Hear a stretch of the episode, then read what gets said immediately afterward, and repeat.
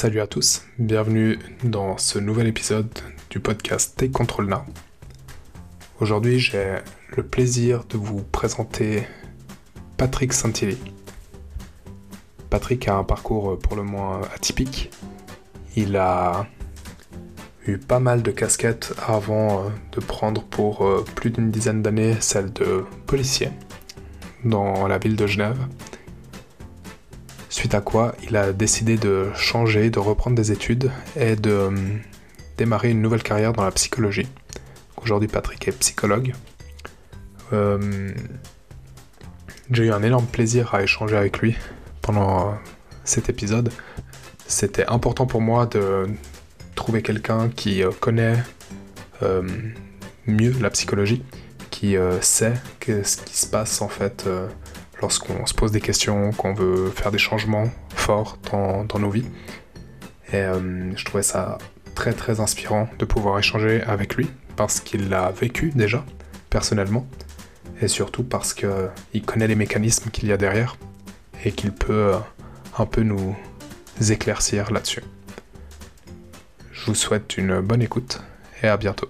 Ciao ciao Salut Patrick, comment vas-tu? Super bien, merci. Et toi? Bien, merci. Euh, je te propose de te présenter pendant environ deux minutes. Qui es-tu et que fais-tu? Ok, alors Patrick Santilli, actuellement euh, psychologue. Alors je dis actuellement parce que effectivement ma carrière a été pleine de multitudes de, métiers et puis en général ma vie aussi a été pleine de rebondissements. Si on reste uniquement sur l'aspect euh, professionnel, mon premier métier c'était opticien. J'ai un CFC d'opticien que j'ai en gros c'est un métier que j'ai jamais pratiqué en fait, mais voilà, c'était une période de vie qui faisait que je me suis dit qu'il fallait quand même que j'aille euh, un papier. Ensuite, j'ai été euh, théologien, j'ai fait des études de théologie, je suis diplômé en théologie. À nouveau, euh, j'ai jamais bossé là-dedans. Et puis ensuite, j'ai travaillé à la police genevoise. Ça a été ma plus grosse carrière actuellement. J'ai fait plus de 10 ans de terrain à la police genevoise. Et puis ensuite, j'ai entrepris la reconversion professionnelle en psychologie. Et aujourd'hui, en fait, j'ai mon cabinet, je travaille en tant qu'indépendant depuis euh, plusieurs années. Donc voilà. Top, je te remercie. On va revenir sur ton parcours euh, après. Euh, quand tu étais petit, tu rêvais de faire quoi? Alors, quand j'étais petit, en fait, j'avais une enfance pas très heureuse. En fait, j'ai aucun souvenir euh, d'enfance heureuse. Euh, et un parcours très chaotique au niveau euh, scolaire, avec beaucoup de renvois, des, très mauvaises notes. J'ai d'ailleurs terminé ma, scolarité en étant en échec scolaire, donc j'ai même pas réussi ma fin de scolarité obligatoire. Et je rêvais plutôt de choses de type cascadeur, policier, acteur. Policier, c'est un, métier que j'avais rêvé. En fait, je sais ça parce que je suis retombé sur des papiers qui euh, étaient stockés en fait dans les archives d'un service euh, d'État à Genève qui s'occupait justement des enfants qui étaient suivis. Et euh, j'avais une connaissance qui travaillait là-bas. Et je lui ai demandé qu'elle me ressorte un petit peu les archives de quand j'étais gamin, en fait, où mes parents avaient été convoqués, etc. Donc, en fait, c'était super intéressant parce que j'avais plus besoin de faire appel à mes souvenirs, parce que en tant que psychologue, je sais que les souvenirs sont complètement contaminés de faux souvenirs. C'est très compliqué de pouvoir faire confiance à ces, euh, à ces souvenirs. Et euh, du coup, j'étais tombé sur un, document où justement on avait posé la question qu'est-ce que tu aimerais faire? Et il y avait vraiment ces métiers qui ressortaient. Quoi. Il y avait euh, cascadeur, acteur, policier. C'était très en lien avec les films ou les modèles en fait que j'avais vu que dans ma famille en fait j'avais pas tellement de modèles et du coup, en fait, je m'inspirais de gens qui étaient euh, à l'extérieur de ma famille. donc, c'était bah, souvent des, du coup, des, des, acteurs, des personnages. Top. Euh, donc, euh, tu nous as parlé déjà de ton parcours scolaire, comment ça s'était passé. Et après, comment est-ce que tu, fais la transition de ton parcours, scolaire, comme tu dis, qui a été un peu chaotique, que tu étais en échec, et tu démarres un apprentissage d'opticien? Ouais, ben pour démarrer un apprentissage, en fait, euh, tu n'as pas besoin d'être en réussite scolaire. En fait, faut juste réussir à bien se vendre.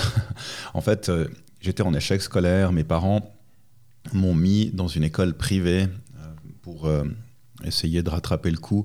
Puis du coup, dans les écoles privées, ben voilà, il n'y a pas besoin que tu aies quoi que ce soit comme réussite scolaire dans le système public en fait. Hein. Simplement, ils te font une évaluation à l'entrée et puis s'ils se rendent compte que ça peut fonctionner, ben ils te donnent ta chance quoi. Du coup, j'avais fait deux ans, deux ans de, collège en fait pour euh, avoir une matu dans une école privée où euh, je me suis euh, fait foutre dehors. Et du coup, voilà, quand je me suis présenté dans une place, enfin à une, pardon, quand je me suis présenté à une place d'apprentissage, j'avais déjà quelque chose comme 18 ans, j'avais fait deux ans de, de matu, donc par rapport à un jeune de 15 ans ou 16 ans qui sort de l'école, je pense que j'étais quand même assez intéressant pour un employeur. D'ailleurs, ça s'est bien passé. Donc tu fais ton apprentissage d'opticien, que tu réussis. Absolument. Voilà, tu finis avec un CFC. Absolument. Et tu décides de ne pas l'utiliser. Ouais, parce qu'en fait, c'était très lié à la situation du moment. C'est-à-dire que quand j'étais en train de faire mon, ma matu, j'étais en couple avec une fille dont les parents avaient un magasin de bijouterie, horlogerie optique. Et puis, la fille était en train de faire sa matu avec comme ambition ensuite de faire des études de gémologie, donc pour euh, l'étude des pierres précieuses en fait, pour reprendre la partie bijouterie. Et puis comme moi, je m'étais fait ben, du coup euh, virer de cette école, je m'étais dit ah bah tiens qu'est-ce que je pourrais faire? Et puis vu qu'on était en couple ben, c'était un peu un projet de couple. Et puis je m'étais dit ben je pourrais reprendre en fait la partie optique du magasin. Donc c'était pas vraiment pour être euh, opticien mais c'était plutôt pour avoir comme ça quelques velléité entrepreneuriale et puis de me dire ah tiens ça peut être super intéressant en fait d'avoir une partie de gestion du, magasin.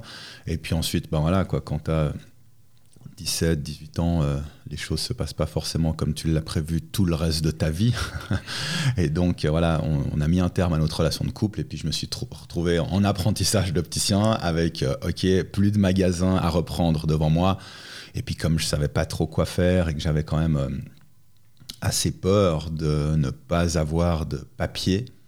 Euh, du coup, j'ai terminé mon apprentissage en fait. Voilà. Et comment est-ce que après tu passes à la théologie? Alors ça c'est quelque chose qui a hum, rien à voir avec le parcours professionnel, ça a plutôt à voir avec un parcours euh, de vie privée.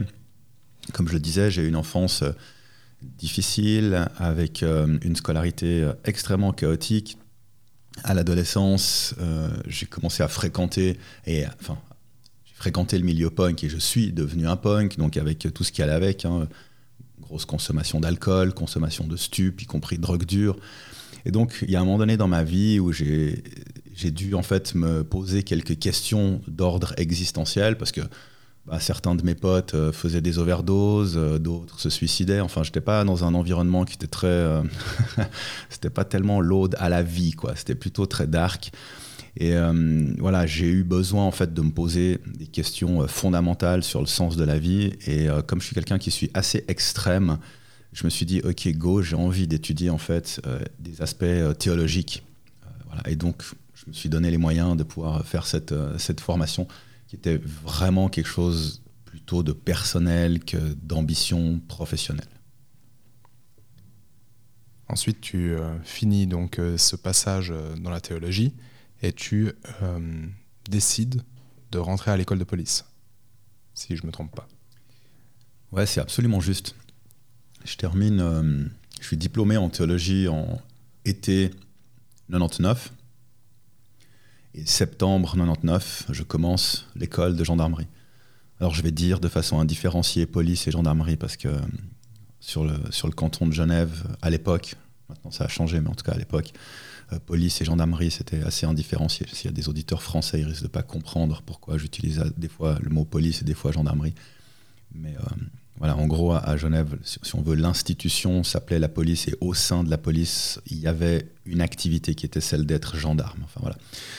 Et euh, ouais, absolument. Donc, euh, diplômé été 99 euh, en théologie et septembre 99, je démarre en fait mon école de gendarmerie. Donc, c'était un peu la grosse baffe en fait. En quelques mois, je passais de, l'étude dans les bibliothèques théologiques à l'école de gendarmerie, quoi. Et puis à l'époque, on allait dans des bibliothèques. Hein. Je dis bien, on était en 99, quoi. Enfin, genre Internet, c'était tout nouveau. On commençait à découvrir le. Donc euh, ouais, c'était. Je suis passé des, des, bouquins au stand tir, quoi. Et si je me trompe pas, tu réussis euh, plutôt bien à cette école de police, et après tu démarres donc euh, professionnellement à Genève.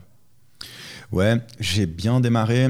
En fait, j'ai eu deux surprises qui étaient assez agréables dans ma vie. Puis c'est là où on voit que finalement, les expériences de vie, quand on se pousse un petit peu au cul, en fait, ben c'est là où on découvre certaines choses qu'on n'aurait jamais pu découvrir si on restait confortable, en fait.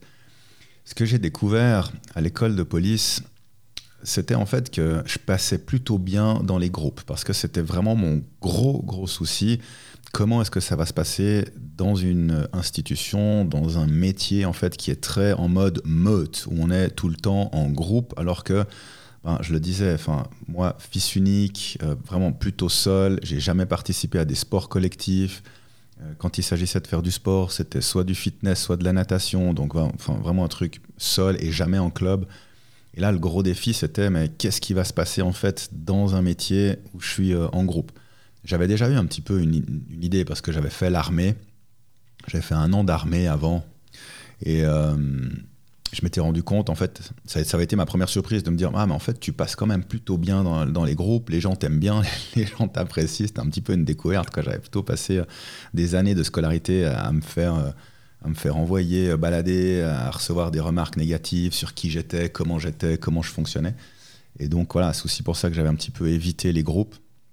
Et puis à l'armée, ça se passait bien. Et du coup, école de police, bah, je me rends compte que ouais, ça se passe plutôt bien.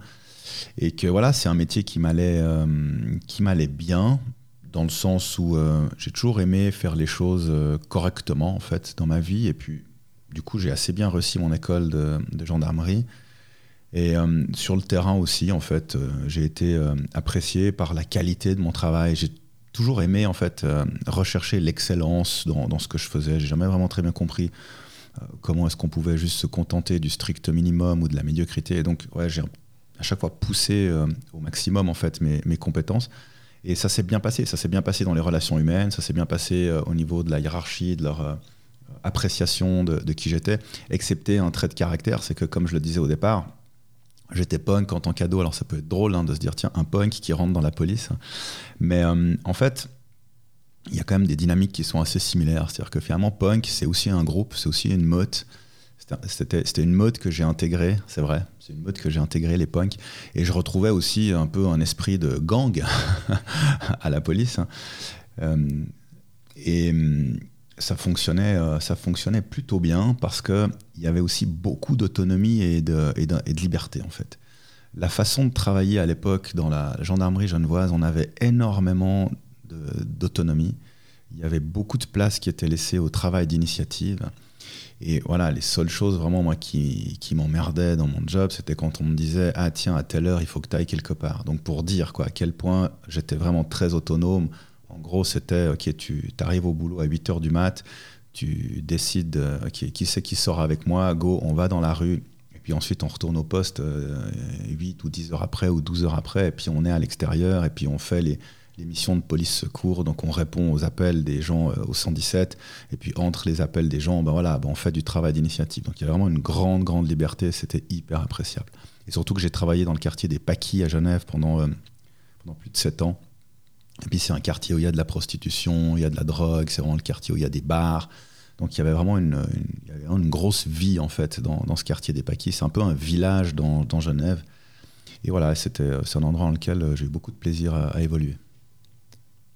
Et du coup, tu passes pratiquement 15 ans, je crois, euh, à la police genevoise. Ouais, j'ai fait, j'ai fait 14 ans. J'ai fait, j'ai fait 10 ans sur le terrain. Après, il y a eu ma reconversion professionnelle qui est venue euh, là au milieu. Et justement, euh, après autant de temps, qu'est-ce qui t'a fait commencer à réfléchir et à penser, je vais commencer à voir autre chose En fait, très vite. En fait, j'ai vraiment un besoin de variété et de stimulation qui est énorme avec euh, plus les années passent, en fait, plus on apprend à se connaître. Et euh, encore aujourd'hui, où j'ai 49 euh, ans, je continue en fait à, me découvrir et à me connaître. Et, ce qui me marque vraiment, même ces temps-ci, c'est à quel point j'ai besoin justement de variété et de stimulation en fait. Et ça, c'est hyper important parce que c'est une question de valeur. Et j'en profite pour faire une parenthèse là-dessus parce que c'est extrêmement important de connaître ses valeurs parce que quand on regarde mon parcours, on pourrait se dire mais en fait, il est parti dans tous les sens, il a fait n'importe quoi. Et en fait, c'est un petit peu ce que les gens, euh, notamment de ma famille, pouvaient me reprocher, c'est de dire mais en fait, tu es complètement instable. En fait, non, j'étais extrêmement stable si on s'en réfère à mes valeurs. J'ai été très très fidèle à mes valeurs, justement très hautes de stimulation et de variété. Et donc, quand je me retrouve euh, à travailler à la police, ben, c'est aussi un métier que j'ai choisi notamment parce que tu sais jamais ce qui va t'arriver durant une journée de travail quand tu es en intervention. Et ça a vraiment été une des raisons pour lesquelles j'ai pu faire ce métier très longtemps, c'est que chaque jour était différent. Et en fait, mon besoin de stimulation a été tel que même dans un métier comme la police, même dans un quartier comme celui des Paquis, même quand j'ai euh, participé euh, aux sélections du groupe d'intervention euh, très tôt dans, ma carrière, en fait, je réussissais à m'emmerder. C'est quand même quelque chose d'assez exceptionnel.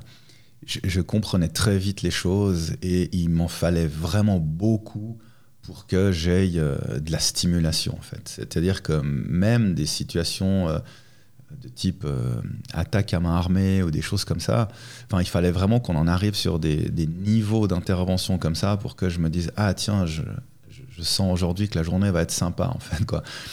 Euh, et même parfois, tu as des situations, des types des alarmes dans les banques ou les choses comme ça. Et même s'il faut déployer des, techniques dans l'approche, les stratégies d'intervention et autres, ça devenait tellement routinier en fait que, j'avais besoin de, plus de, stimulation. Et puis, il y avait un côté intellectuel qui me manquait. La police, c'est quand même plutôt un métier d'action, euh, surtout quand tu es sur le terrain et que tu es en intervention.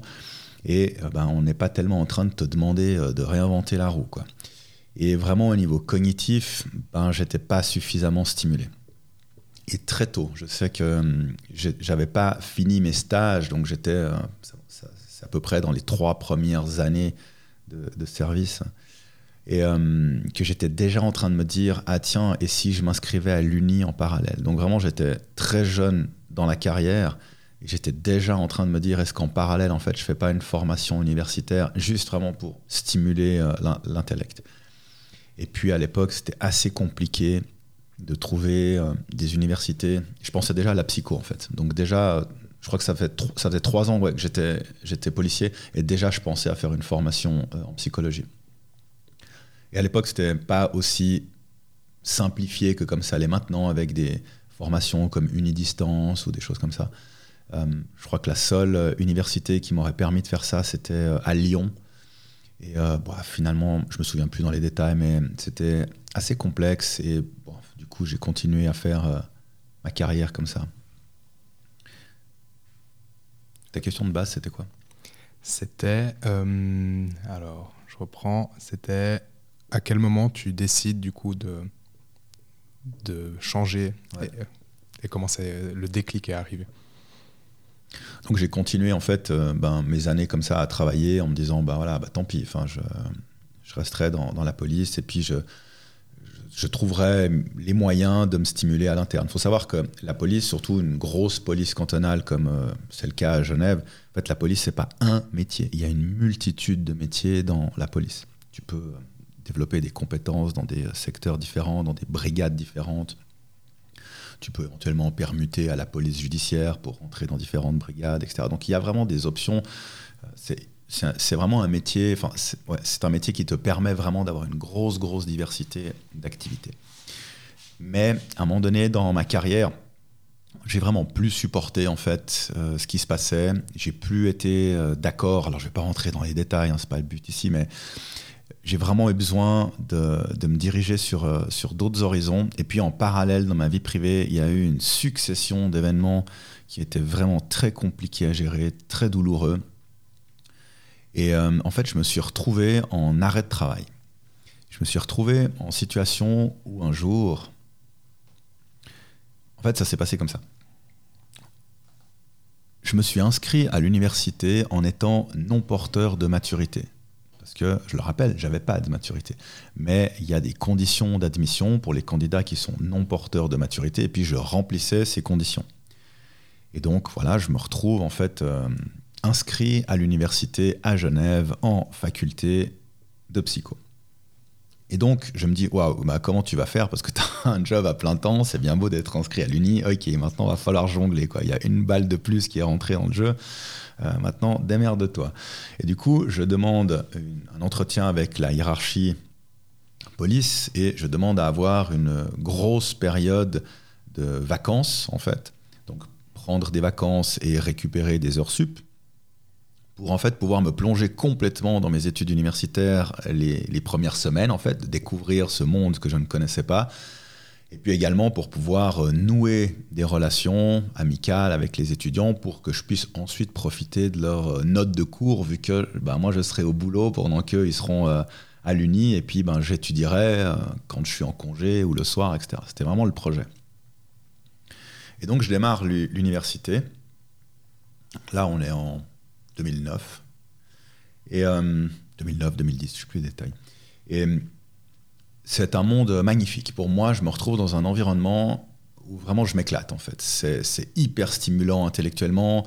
Euh, je suis confronté à des professeurs qui disent voilà, ici, euh, il faut venir challenger les idées. C'est pas parce qu'on est des professeurs et qu'on vous dit les choses qu'il faut simplement nous écouter. Si vous avez des avis contraires, n'hésitez pas à les, à les proposer. Bah, évidemment, c'est sûr que moi, c'était un contraste monumental avec le milieu policier où c'est on te donne une instruction et puis tu la discutes pas en fait. Et là, j'étais là, waouh, mais qu'est-ce qui se passe quoi? C'est le paradis ou où suis-je? Et euh, du coup, je fais euh, six semaines comme ça. Et je noue des bonnes relations, j'explique un petit peu à, mes camarades étudiants euh, ben voilà, que je ne vais pas pouvoir suivre les cours tout le temps, est-ce qu'il y en a qui sont disposés à me refiler leurs notes de cours, puis ça se passe super bien, je passe bien en groupe, les gens m'apprécient bien, et puis euh, ok. Du coup, c'est cette période de six semaines où je suis euh, en immersion totale à l'université ben, se, termine, et puis je retourne dans le poste de police dans lequel j'étais affecté pour reprendre mon, mon service. Et là, j'ouvre mon placard, je découvre mes uniformes et là je fais un, malaise. je suis en, vraiment crise d'angoisse. J'étais seul dans le vestiaire parce que j'étais arrivé bien plus tôt, comme j'avais fait une grosse période de break, donc je voulais, je voulais prendre le temps de me reloguer. Je connaissais même plus mon mot de passe, donc voilà, je savais que j'étais venu bien bien en avance et je me retrouve seul dans ce vestiaire. Je suis blanc, je suis froid, euh, je transpire, je commence à avoir mal à la tête. C'était un truc de fou, quoi. Et du coup, ben, je referme le placard, je monte voir le chef de poste, puis je lui dis écoute, euh, je vais pas pouvoir bosser aujourd'hui, je me sens pas bien. Puis il me dit mais qu'est-ce qui t'arrive? Tu reviens de six semaines de vacances. Puis je lui dis écoute, je sais pas, je sais pas ce qui se passe, je me sens pas bien. Et puis il me regarde et il le voit bien que je me sens pas bien. Il me dit écoute, ouais, euh, ben, rentre chez toi et puis euh, tiens-nous au courant. Puis là, je rentre chez moi et je ne comprends pas ce qui m'arrive en fait. Du coup, j'appelle euh, mon médecin, je lui explique la situation, puis il me dit Ah, je pense qu'il faudrait prendre rendez-vous avec un psychiatre. Ok? Je prends rendez-vous avec un psychiatre et puis, ben voilà. Le, le, psy met en arrêt de travail en me disant Voilà, on va calmer le jeu, on va en discuter, on va voir ce qui s'est passé. Bref, je te la fais courte parce que l'histoire est longue.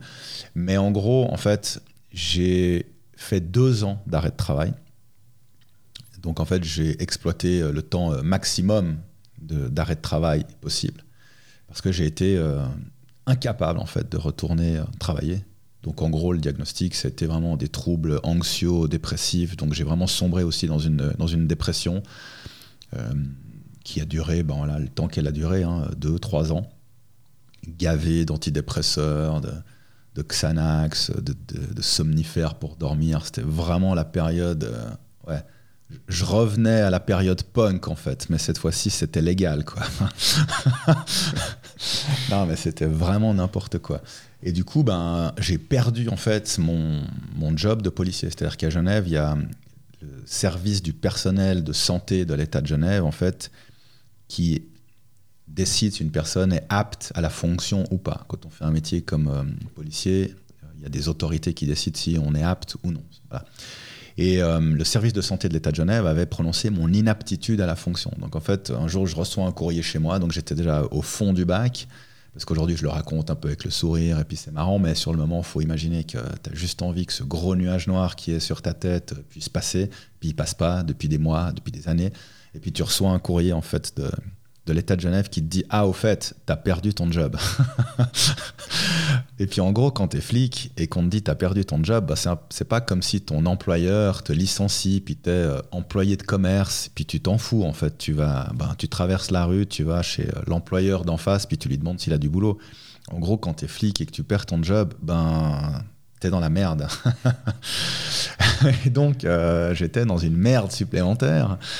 Et puis, donc, euh, pour les auditeurs qui sont non suisses euh, à ton podcast, il y a en, Suisse euh, une, assurance qui s'appelle l'AI, l'assurance invalidité, qui en fait est une assurance qui intervient dans ce genre de situation. C'est-à-dire, elle intervient lorsque une atteinte à la santé empêche quelqu'un de travailler, c'est-à-dire en fait de gagner sa vie. Donc l'AI intervient dans cette, dans cette histoire. Et puis, euh, bon voilà, moi je m'y étais pas tellement intéressé parce que pour, euh, pour le commun des mortels, en fait, en Suisse, en gros, l'AI, c'est assurance invalidité. Quoi. Le nom est quand même lourd. Quoi. En gros, tu, tu te dis que tu vas recevoir une rente d'invalidité puis que tu vas rien faire tout le reste de ta vie. Globalement, c'est un service qui est beaucoup plus complexe que. Enfin, qui offre aussi des prestations beaucoup plus diversifiées que simplement distribuer des rentes et dire à des gens ok, ben arrêtez de travailler. Et puis, euh, en fait, l'AI décide de financer ma reconversion professionnelle. Parce que durant ces deux ans en fait, où j'étais en arrêt de travail, je continuais à aller à l'université. Et ce qui fait que j'avais ben, réussi ma première année. Euh, j'étais en cours de deuxième année, je crois, quand euh, l'AI est intervenu. Et donc ma reconversion professionnelle était très crédible pour eux. C'était pas juste ouais le mec il a une lubie quoi, c'est un flic et il a envie d'être psy, enfin voilà. Mais je leur avais vraiment donné des éléments concrets objectif en fait qui leur permettait de dire ben ouais, enfin il a réussi sa première année, qui est un peu une année un peu euh, aussi où il y a beaucoup de déchets. Hein. Enfin la, première année qu'on avait fait, il y avait eu 40% d'étudiants qui avaient dégagé en psycho. Donc je faisais partie de, ceux qui avaient enchaîné sur la deuxième année. Donc vraiment, voilà, pour l'AI, c'était absolument crédible. Et du coup, ben, ils m'ont euh, financé cette reconversion professionnelle. Donc voilà, en gros, comment ça s'est passé? Top. Donc après, tu enchaînes euh, ta deuxième, troisième année, tu as un bachelor, tu euh, continues, tu, fais un master si je ne me trompe pas. Et en parallèle de ça, tu commences à ouvrir ton cabinet, tu commences à faire... Euh, ouais, alors c'est juste. Ouais. Là, ça devient la partie à nouveau un petit peu plus, plus joyeuse, où le soleil commence, commence à arriver. On arrête là de parler d'ombrage et de mauvais temps. Ouais, en fait, durant mon bachelor, il y avait des étudiants qui me parlait de coaching. Et puis moi, j'y connaissais rien du tout au coaching, ça m'intéressait pas plus que ça. Puis euh, j'avais même une vision plutôt, euh, plutôt négative en fait. C'est-à-dire que moi, j'étais en train de me destiner à une carrière de psychologue où j'allais faire euh, en tout cas 5 ans d'études universitaires en psycho. Et puis les coachs, c'était genre des gars qui avaient fait deux semaines de cours et puis qui ouvrent leur cabinet. J'étais là, oui, oui, bien sûr. et au fil du temps, en fait, surtout en troisième année de bachelor, je suis tombé sur euh, différentes formations de coaching, j'ai découvert certains coachs, et puis ce qui m'a bluffé, en fait, c'était leur efficacité. Parce que durant mes années de dépression, je consultais un psychiatre. J'ai fait plus de 300 séances de psychothérapie et j'ai stagné pendant plus de 360 séances de psychothérapie. On m'a simplement euh, donné des antidépresseurs, on m'a gavé de médoc, et puis on m'a écouté, quoi. Voilà. Euh, puis c'est tout. Puis les années passaient. Et donc, j'ai dû apprendre, en fait, par moi-même à me, à me ragaillardir, quoi, à me fortifier, et euh, mes études de psycho m'ont permis de le faire, en fait. C'est qu'à un moment donné, je me suis retrouvé dans mes cours avec comme intérêt principal, même pas tellement d'avoir euh, des bonnes notes durant euh, mes examens, mais de capter, en fait, de l'information qui me permettait de me comprendre, qui permettait de comprendre ce que j'étais en train de traverser et comment m'en sortir. Et donc, j'ai utilisé mes connaissances de psycho pour commencer à faire ma propre auto-psychothérapie et euh, je dirais, c'est moi-même qui me suis donné les moyens de m'en sortir. Et dans cette démarche de méthode, de technique qui pouvait m'aider à m'en sortir, ben je découvre effectivement des coachs, essentiellement euh, aux États-Unis, qui ont en fait euh, des résultats qui sont absolument bluffants et que les psys ben, n'ont pas. Et donc, évidemment, moi qui suis intéressé par l'efficacité, une autre de mes valeurs, hein, on parlait de valeurs tout à l'heure, ça fait partie euh, d'une de mes valeurs très hautes aussi, être efficace, bah, évidemment, je ne peux que m'intéresser au coaching. C'était juste une évidence. Je ne pouvais pas rester euh, borné sur ma conviction de ouais, mais bon, voilà, c'est pas des gars qui ont fait euh, deux semaines de formation qui vont pouvoir être aussi efficaces que nous qui avons fait au moins cinq ans d'études universitaires. Ben oui. Eh ben oui. Et du coup, j'ai commencé effectivement à m'intéresser au coaching. J'ai terminé mon bachelor à Genève. J'ai fait une formation de coaching entre le bachelor et le master. Et j'ai attaqué ensuite mon master à l'université de Lausanne. Top. Et comment est-ce qu'aujourd'hui, euh, tu te définis quand tu te présentes?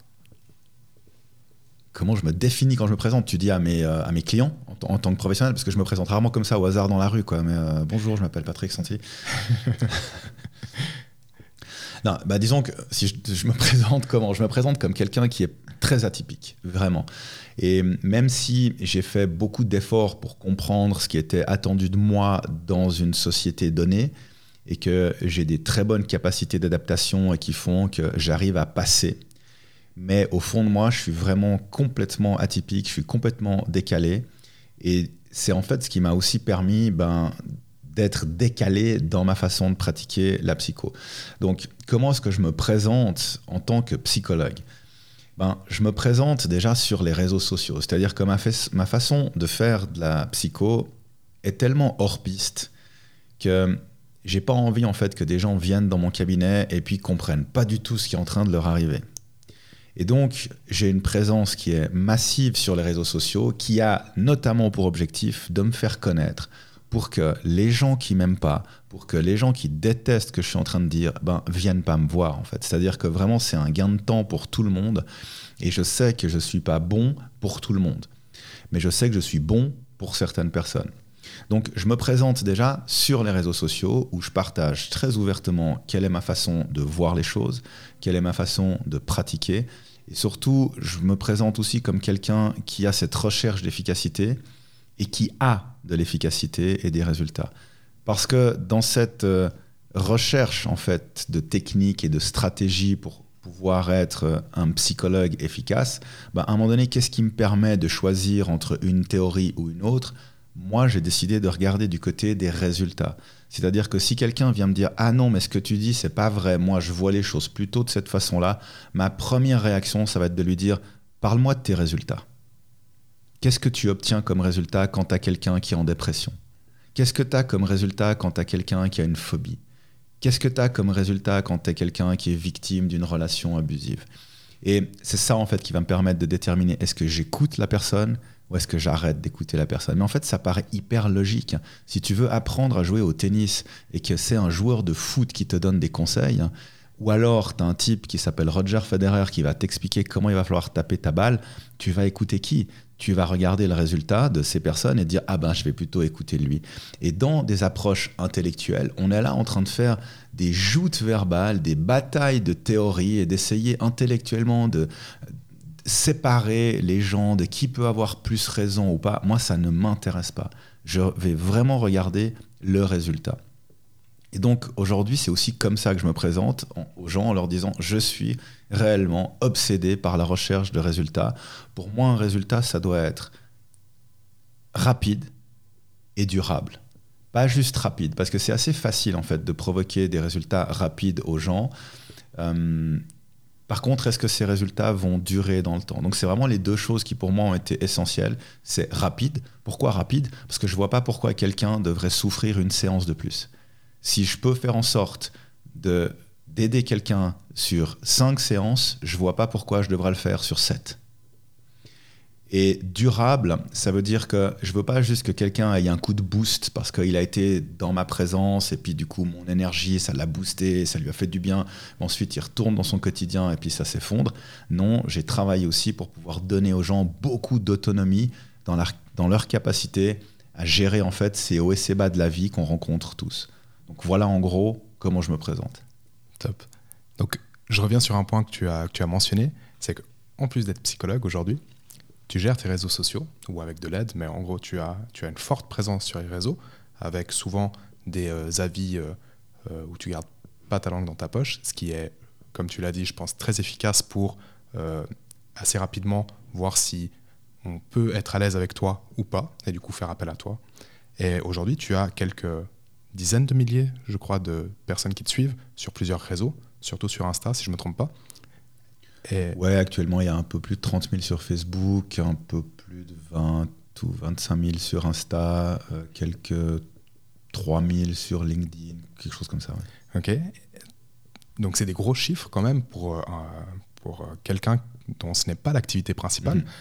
Aujourd'hui, comment est-ce que tu gères aussi cette casquette de je suis alors je ne sais pas si on peut dire personnalité publique, mais personnalité qui crée du contenu sur les réseaux sociaux. Et du coup, comment tu gères ça? Je le gère assez bien, c'est assez naturel pour moi, de la même façon que je peux ici dans ce, podcast parler très ouvertement de ma vie, de mes difficultés, des moments sombres de mon existence. Euh, je pense qu'il y a un moment donné aussi où euh, dans la vie, je ne sais pas si c'est lié à l'âge, j'en sais rien, j'étais pas comme ça euh, plus jeune. Je ne sais pas si c'est quand tu te rapproches de la cinquantaine, à un moment donné, il y a beaucoup plus de choses dont on n'a plus rien à foutre, en fait, et notamment l'opinion des autres réellement, j'ai envie de pouvoir être utile, en fait. J'ai envie de pouvoir apporter quelque chose que moi, j'ai pas eu. J'aurais aimé rencontrer quelqu'un comme moi plus jeune.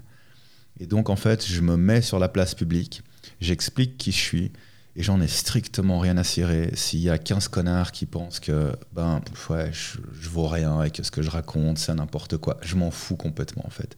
Et en fait, c'est même, même pire que ça, c'est que bah, j'estime qu'ils ont le droit, en fait, de penser ce qu'ils pensent. Euh, ça, ça me dérange pas. Après, ça peut être désagréable quand les gens viennent euh, écrire ça sur tes réseaux sociaux. Où là, tu t'interroges et tu te dis, ok, si, si tu m'aimes pas, pourquoi tu prends du temps pour t'arrêter sur ma page et puis écrire ta merde en fait? Voilà, y a, ma page, elle est proposée, elle n'est pas imposée. Si, si tu m'aimes pas, ben, passe ton chemin en fait. Mais globalement, au niveau de mon estime de moi, mais j'en ai strictement rien à cirer de ce que quelqu'un peut penser de moi. Donc je le vis vraiment extrêmement bien et ce que je fais a vraiment une poursuite qui est purement utilitaire. Dans un premier temps, ma présence sur les, sur les réseaux sociaux était utilitaire et stratégique pour une question purement business. C'est-à-dire que j'ouvrais mon cabinet en n'ayant pas du tout assez de clients pour démarrer une activité. Je me suis vraiment mis en danger. Quand j'ai ouvert mon cabinet, je me suis inscrit très rapidement comme indépendant je suis allé retirer mon deuxième pilier et je me suis, j'ai décidé de me verser six mois de salaire avec mon deuxième pilier. Donc quelque chose que je ne recommande absolument pas, mais qui correspond bien à mon caractère euh, guerrier et prise de risque et besoin de stimulation où ouais, si je suis dans la merde, c'est pas grave, je me démerderai. Donc je recommande pas du tout de faire ça, mais c'est ce que j'ai fait. J'avais pas du tout assez, je n'avais pas du tout assez de clients et j'avais plus d'économie de côté avec ce que j'avais vécu durant ma reconversion professionnelle. Et donc je me suis dit, en fait, tu as six mois pour que ton activité, elle soit rentable. Et évidemment, bah, j'ai commencé à étudier des stratégies de communication, euh, du marketing. Et bah, qu'est-ce que je découvre? Il faut être présent sur les réseaux sociaux. Et j'avais pas de compte avant euh, sur les réseaux sociaux. Et donc en fait, ben, j'ai ouvert à ce moment-là une page Facebook, une page Insta, et voilà, j'étais très discipliné dans la mise en application de ce que j'apprenais euh, dans mes formations de marketing et de communication. Et donc, euh, ben, j'ai été massivement présent dès les premières heures, même si ça me dérangeait, j'étais Enfin voilà, enfin ça me dérangeait, j'étais pas habitué à ça. Euh, j'ai pas du tout un côté narcissique, donc de commencer à me filmer ou des choses comme ça, c'était pas du tout naturel pour moi.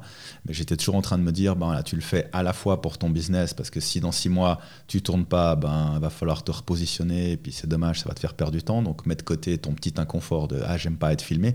Puis la deuxième chose, c'est que je me disais, mais en fait le but c'est d'apporter de la valeur ajoutée en fait aux gens. Et puis je suis pas là pour que les gens disent oh il parle bien, oh il est joli, oh machin. C'était vraiment, je me disais ok je me focalise sur l'autre. Et donc j'ai commencé à me filmer, à faire des publications en me disant si ça peut apporter de la valeur ajoutée à la vie de quelqu'un, ah bah tant mieux, que les gens prennent. Top. Et du coup, avec ces multicasquettes que tu as aujourd'hui, puisque quand tu es indépendant et, ou que tu t'entoures de certaines personnes pour faire des choses, tu gères quand même beaucoup de choses. C'est quoi une semaine type dans la vie de Patrick? Ah, C'est une semaine euh, qui est euh, vraiment dédié au travail à fond. Je suis complètement obsédé par le développement personnel et par ce que je fais. Je vis complètement mon métier. C'est pas un métier, genre je fais pas ça juste dans mes heures euh, déterminées par un agenda. Je vis complètement en fait la, psycho et je vis complètement ce que je fais. Donc euh, généralement, enfin, il n'y a pas de journée type, surtout que il n'y a pas de semaine type en fait, parce que ces temps-ci, je suis vraiment en train de développer une activité parallèle à mon activité d'accueil au cabinet, qui est le développement de toute une activité en ligne et qui demande effectivement beaucoup de temps en parallèle du, du temps dédié à l'accueil des clients au cabinet. Donc actuellement, ma semaine, elle est composée de deux jours d'accueil. Donc en gros, je travaille avec l'accueil de mes clients à 40% le lundi et le mardi. Et à partir du mardi soir, je dédie tout le reste de la semaine en fait à la création de mon autre euh, activité. Mais euh, dans tous les cas, c'est euh, dès que je me réveille, en fait, je me donne du temps pour ancrer ma journée. généralement, je me réveille beaucoup plus tôt dont j'aurais besoin de me réveiller. C'est-à-dire que, par exemple, j'habite à 15 minutes de mon lieu de travail. Je me réveille généralement deux, deux heures et demie avant de, euh, de partir travailler. Et j'utilise ce temps en fait vraiment pour euh, ancrer ma journée, faire un petit peu ce qu'on appelle aujourd'hui en développement personnel les morning routines en fait. Mais voilà, je suis pas forcément fan de la thématique des morning routines euh, parce que souvent c'est on, te dit ce que tu dois faire, etc. Et préfère plutôt adapter une morning routine aux réalités des uns et des autres. Et ma morning routine, elle est très, très, très individuelle. Elle n'est pas juste euh, transposée d'un livre que j'ai lu à ah bah tiens, je vais faire ça. Mais donc voilà, ma journée type, c'est vraiment euh, réveiller très tôt en début de semaine. Je vis avec beaucoup de fatigue en début de semaine et je me repose un petit peu plus. Plus on arrive sur le vendredi, plus je me repose en fait. Ce qui n'est pas forcément vrai pour aujourd'hui vu qu'on est vendredi et que j'ai dormi 5 euh, heures. Mais Généralement, c'est ce que je fais. Je suis gros, gros volume de travail lundi, mardi, mercredi. J'allège un peu le jeudi, j'allège le, vendredi pour ensuite passer un week-end euh, très reposant en fait, mais où je garde toujours le, travail euh, en tête. Top, merci. Je te propose qu'on passe euh, à, la petite section que j'ai spécialement préparée pour toi, vu que avec ta, casquette de, psychologue, j'ai quelques questions qui que je me pose ou que, auxquelles je, réfléchis des fois. C'est une consultation C'est une consultation gratuite que, que je fais là. Bah, on est entre nous, alors c'est bon. Euh, en gros, non, c'est plutôt des questions d'ordre général, puis que j'aimerais bien avoir ton avis en tant que, psychologue dessus. Euh, typiquement, euh, au cours de, de, ta carrière, tu l'as en plus vécu, c'est que tu as fait, pris des décisions qui ne sont pas faciles par moment, de faire des choix, de changer totalement de lieu, de carrière, etc en, termes de, psychologie, qu'est-ce qui se passe exactement quand tu prends une décision comme ça, qui est dure et qui implique un grand changement? Tu peux euh, préciser ta question? Euh, Typiquement, euh, moi, si je prends mon exemple, j'ai travaillé, j'ai fait des études de développement en logiciel, j'ai travaillé quelques années dans une start-up, et au bout d'un moment, j'ai dû arriver à un point où j'étais pas bien avec ma situation, et là, bah, j'ai décidé de changer. Mhm. Et du coup, je, je pense que c'est pas un, déclic qui se passe euh, genre un jour précisément. C'est que tu as, je pense, toute une série de, de, choses qui se passent dans ta tête. Et, et c'est quoi en fait ça euh, Ok, on est, en fait, on est tous conditionnés. C'est plus les années passent et plus je me rends compte avec surprise, voire avec stupeur, à quel point en fait on est matrixé. On est, on vit vraiment soumis au conditionnement en fait qu'on a eu dans notre histoire de vie et dans notre passé. Et on vit en fait dans un environnement qui valorise et survalorise la sécurité et la stabilité. Et on n'est plus du tout habitué à mobiliser nos compétences primitives, de se dire, ben, en fait, je peux ne pas savoir de quoi mon lendemain sera fait et j'ai les capacités d'y faire face.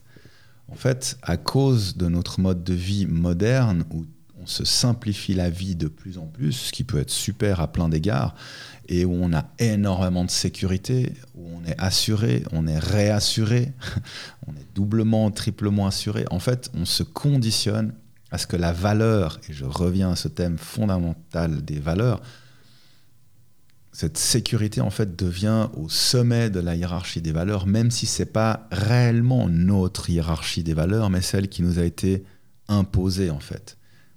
Et du coup, quand tu dois changer quelque chose, ben, tu te, retrouves dans un cas de figure hyper désagréable en fait.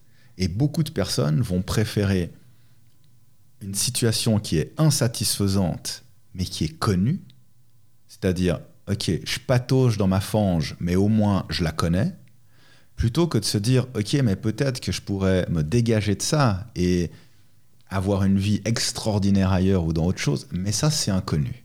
Et donc tu as à la fois la peur de l'inconnu, qu'on n'a pas du tout appris à gérer, en fait c'est simple, l'émotion qui entrave tout le monde de vivre une vie plus qualitative, c'est la peur. Point barre. Tout le monde a peur de la nouveauté. Tout le monde va avoir peur du changement. Tout le monde va avoir peur du quand dira-t-on. Tu des gens qui veulent pas faire quelque chose parce qu'ils ont peur de ce que les autres vont penser. Peur de l'échec. Peur du manque.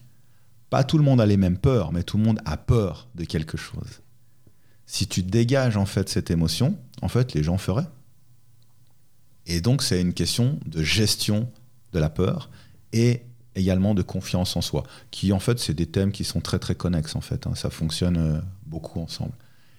Donc voilà, pour moi, c'est un conditionnement où on va laisser les gens dans une hiérarchie de valeurs qui n'est pas forcément la leur, avec la sécurité qui est très très haut, et puis ensuite une mauvaise gestion de ses ressources et de ses compétences, confronté à des peurs qui sont inévitables. C'est absolument intelligent d'avoir peur de l'échec. C'est intelligent d'avoir peur euh, de l'inconnu. C'est hyper intelligent. Mais c'est pas parce que j'ai peur que je dois me figer et que je dois m'arrêter. La peur, c'est un signal attention. C'est pas un signal stop. Comme quand tu conduis, quand tu as un signal attention, le but c'est pas de s'arrêter. Et beaucoup de personnes en fait interprètent la peur comme un, un panneau stop. Et donc ils s'arrêtent et ils attendent de ne plus avoir peur, ce qui n'arrivera jamais en fait. Et donc on a la vaste majorité des personnes qui restent dans des situations insatisfaisantes. Mais je dis clairement la vaste majorité des gens, on le sait quand on fait des, sondages ou des études, les gens qui vraiment aiment leur job sont heureux de se réveiller le matin pour aller bosser. Dans les sondages, c'est à peu près 10%. Donc on a 90% des gens qui volontiers feraient autre chose, euh, on a 50% des gens en Suisse actuellement qui aimeraient changer de métier. Et on a 20% des travailleurs qui estiment même s'être trompés de métier, qu'ils sont aujourd'hui en train de faire quelque chose qu'ils n'auraient pas dû être en train de faire. C'est énorme. Euh, si je prends ton parcours et euh, les deux, trois choses que tu as dites, et si j'essaye de, trouver des, connexions avec le mien, qui est, beaucoup plus jeune et beaucoup plus réduit. Mais en gros. Quelle chance bah, Moins d'expérience. Euh, Ça viendra.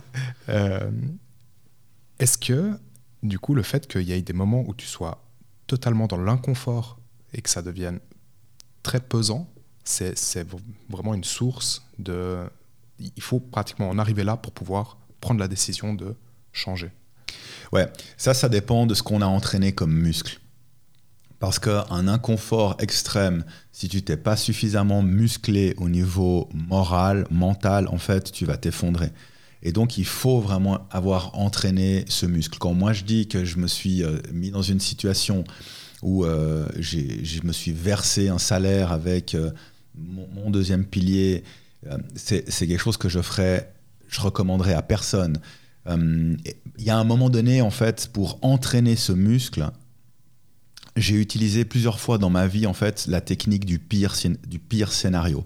C'est-à-dire que je me suis dit, ok, maintenant pose-toi. Parce que des fois, on a peur, on a peur, on a peur. Puis à un moment donné, en fait, cette peur, elle devient tellement diffuse qu'on se réveille le matin, on a peur, mais on sait même plus vraiment très bien de quoi on a peur, on a juste peur, en fait.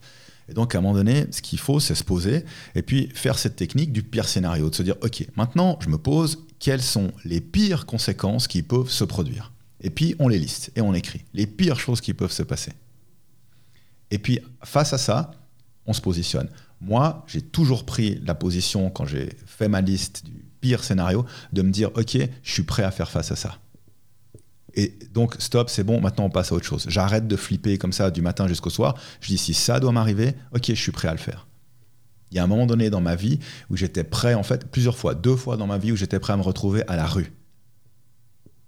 Ça a été dans ma liste, ça a été la pire des choses qui pouvaient m'arriver, de tout perdre et de me retrouver à la rue. Et je me suis dit, ok, c'est bon, je suis en Suisse, je vais pas mourir sur un trottoir. Genre, il y aura quelqu'un qui va euh, me nourrir, euh, qui va me donner un toit. Et enfin voilà. Et donc, ok, je suis prêt à me retrouver à la rue, donc maintenant stop, arrête d'être préoccupé, et puis passe à autre chose. C'est très fort comme, euh, approche, je trouve.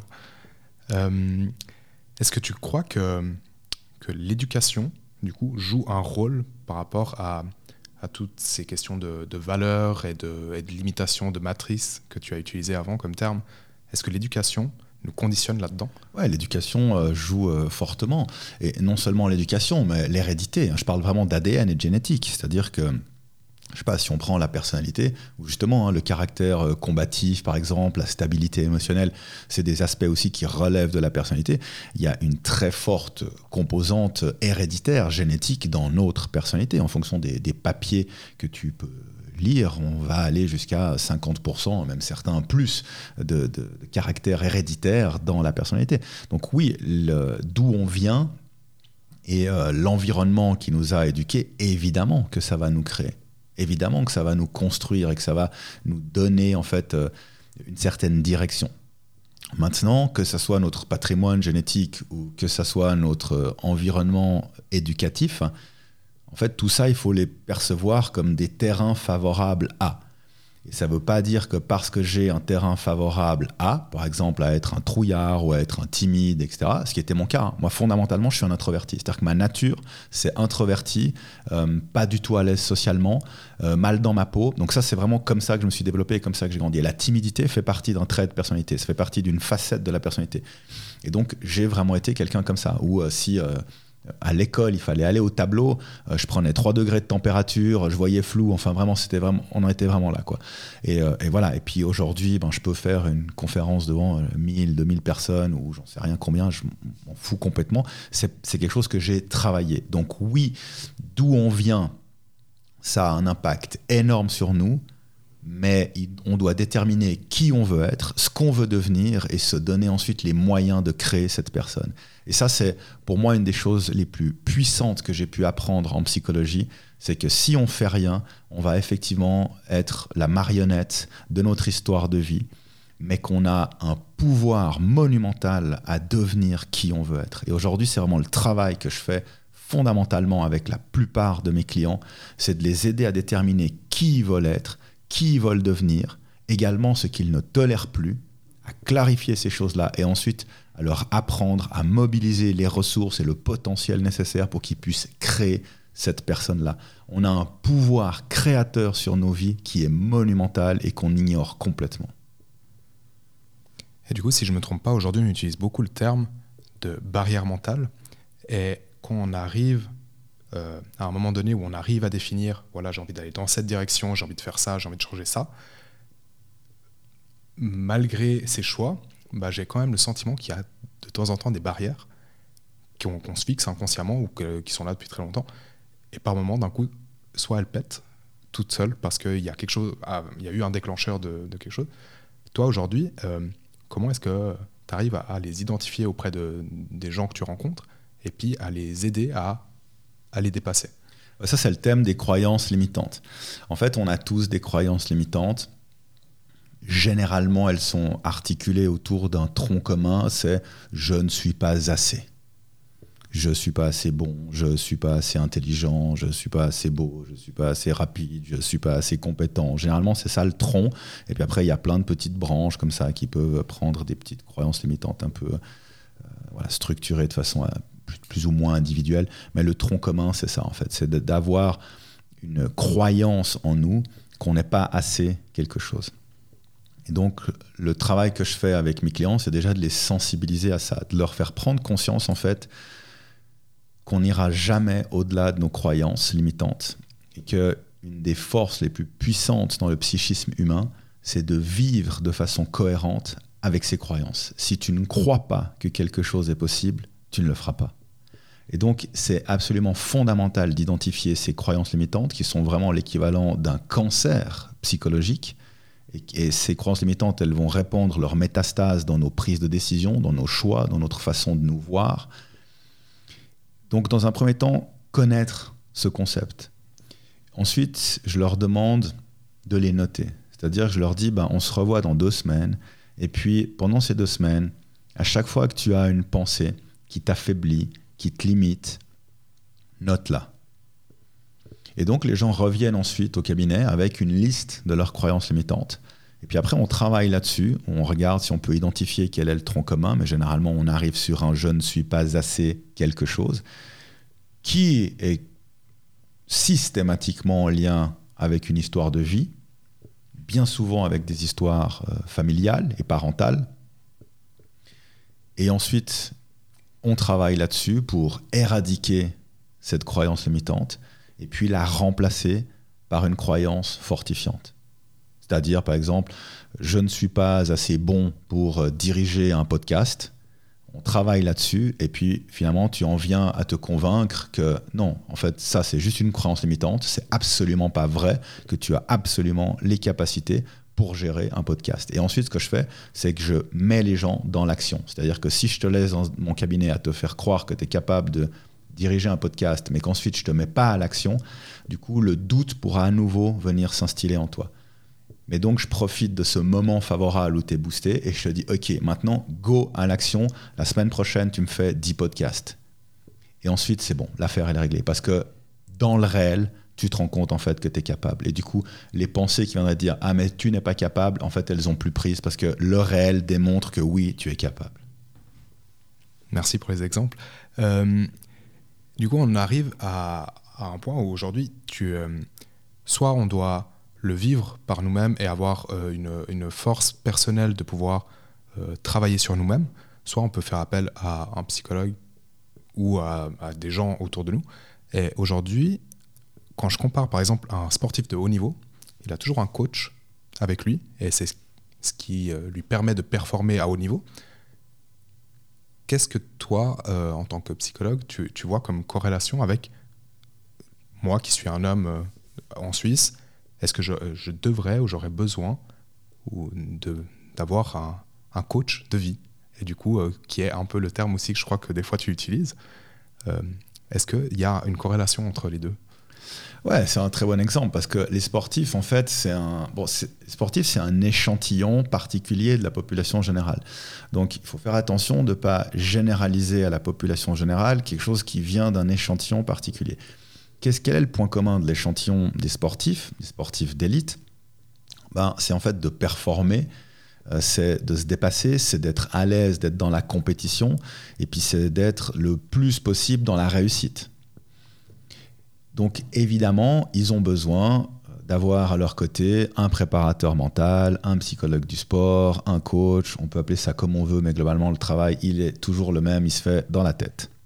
Il y a le travail qui se fait euh, sur le terrain, puis tu as le travail qui se fait dans la tête. Après, si on pense à la population générale, ben, dans cette population générale, il y a plein d'individus qui sont différents. Et on n'a pas tous la même échelle de valeur. Ce qui signifie qu'on n'a pas tous euh, les mêmes ambitions. On n'a pas tous envie de vivre la même chose. Si pour quelqu'un, sa vie heureuse, c'est d'avoir son travail stable, d'avoir sa maison avec son jardin, de cultiver son potager et de profiter de la vie jusqu'à sa retraite comme ça, mais c'est juste extraordinaire. Pour moi, la réussite dans la vie, c'est d'être heureux.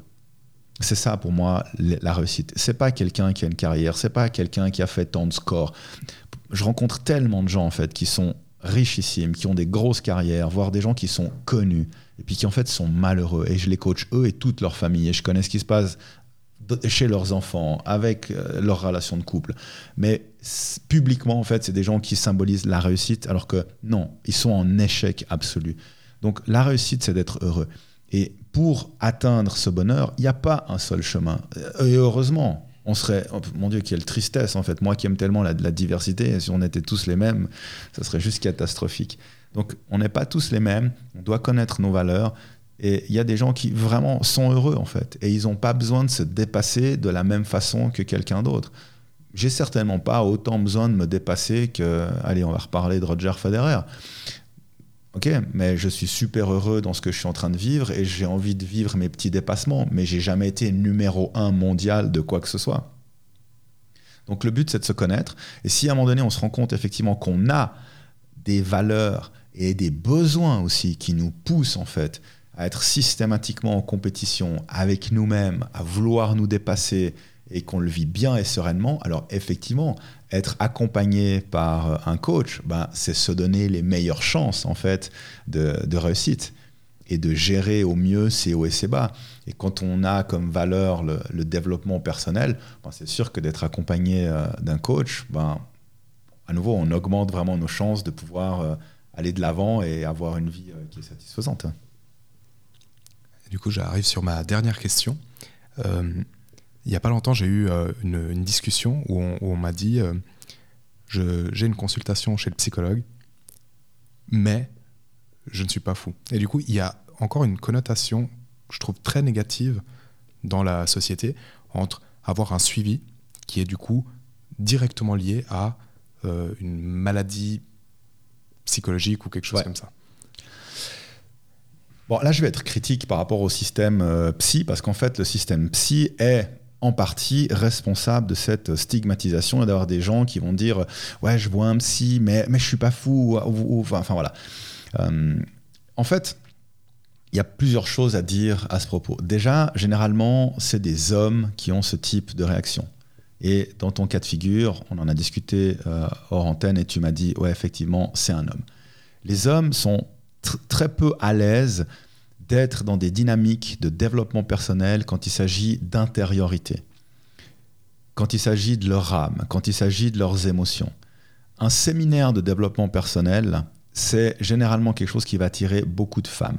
La population consultante en Suisse est composée de 85% de femmes. Le 15% d'hommes qui vient, la moitié est poussée par madame. Donc des hommes qui viennent spontanément parce qu'ils ont une difficulté, sur l'échantillon consultant, allez, on en a 5 ou 7%. Est-ce que les hommes vont mieux? Pas du tout. Les hommes se suicident trois fois plus que les femmes. Et on sait que les consommations, les, les dépendances, en fait, concernent aussi plus les hommes que les femmes. Donc les hommes vont pas forcément mieux. Les hommes ont d'autres stratégies d'adaptation, de fuite, qui peuvent euh, être assez performantes, ne serait-ce que pour des questions évolutives, hein, où l'homme doit partir au combat, partir à la guerre, on le voit avec ce qui se passe aujourd'hui, et où l'homme a beaucoup plus que la femme une capacité à couper et à se dire maintenant ben je m'occupe de ça. Donc les hommes ont beaucoup plus de capacité à se dire bah à 8 heures du match je suis au boulot et puis je suis le king au travail et puis on verra le soir à 18 heures qu'est-ce qui se passe à la maison. Euh, alors que une situation euh, difficile va beaucoup plus contaminer une femme dans tout son quotidien parce qu'il y a beaucoup plus chez la femme le besoin d'être en connexion, en lien et une, fluidité, alors que l'homme est, meilleur à couper, à compartimenter, sauf que oui, ça peut être très bien de couper et de compartimenter quand justement je dois partir à la guerre pour défendre mon pays ou ma famille et que je sais pas quand je vais rentrer à la maison et que je peux pas chialer tous les matins en me disant oh mon dieu mes enfants me manquent parce que sinon bah, je vais mourir. Et donc très bien c'est quelque chose de stratégique et de très utile dans, une, euh, dans un concept euh, primitif de chasse ou de guerre. Et pas si primitif que ça, on n'a qu'à regarder ce qui se passe aujourd'hui, donc on a encore besoin de développer ces compétences. Mais dans notre quotidien à nous, où quand tout va bien et qu'un homme est en train de s'effondrer émotionnellement et qu'il n'arrive pas à aller demander de l'aide, ouais, là on est effectivement confronté à un problème. Et là, ben, je m'adresse vraiment aux hommes. Il faut que les hommes aient conscience de ça. C'est que bien souvent, en fait, quand une femme elle est en train de, craquer, c'est un peu comme un roseau que tu plierais et puis t'entends tous les mini craquements, hein, t'entends les. Et si on est attentif, on, doit d'ailleurs être attentif et se dire ah tiens là ça va pas bien. L'homme il se la joue un petit peu à la barre de fer, hein. c'est un petit peu allez vas-y ça charge, ça charge, ça charge, mais ça bouge pas, ça tient. Allez on rajoute de la charge puis à un moment donné en fait où ça atteint le point de rupture et puis quand la barre de fer pète, elle pète d'un coup net en fait et très souvent on voit ça en fait euh, chez des hommes qui tiennent, qui jouent les caïds, qui mobilisent l'ego, euh, le stéréotype masculin, etc. Et puis quand ça craque, ça craque pour de bon. Donc oui, euh, attention à ça. Maintenant, je disais, il y a le système psy qui est aussi responsable de cette stigmatisation. On se dit, oui, je vais voir un psy, mais ah, là là, attends, ah, je suis pas fou. Ok. Il faut savoir que, oui, effectivement, historiquement, les gens qui allaient en psychiatrie, c'était des fous. Et puis que de plus en plus, bah, la population générale peut se retrouver dans un cabinet psy sans être fou. Simplement parce que il y a une difficulté de l'existence, il y a eu un moment difficile dans la vie, et puis on a besoin qu'un professionnel nous aide à nous donner un coup de main. Parce qu'aujourd'hui, on est dans une époque de l'humanité où on n'a plus comme euh, pas, les philosophes de l'Antiquité qui enrichissent une façon de vivre, qui euh, communiquent une pensée et qui enrichissent euh, l'âme, l'esprit, où on n'a plus...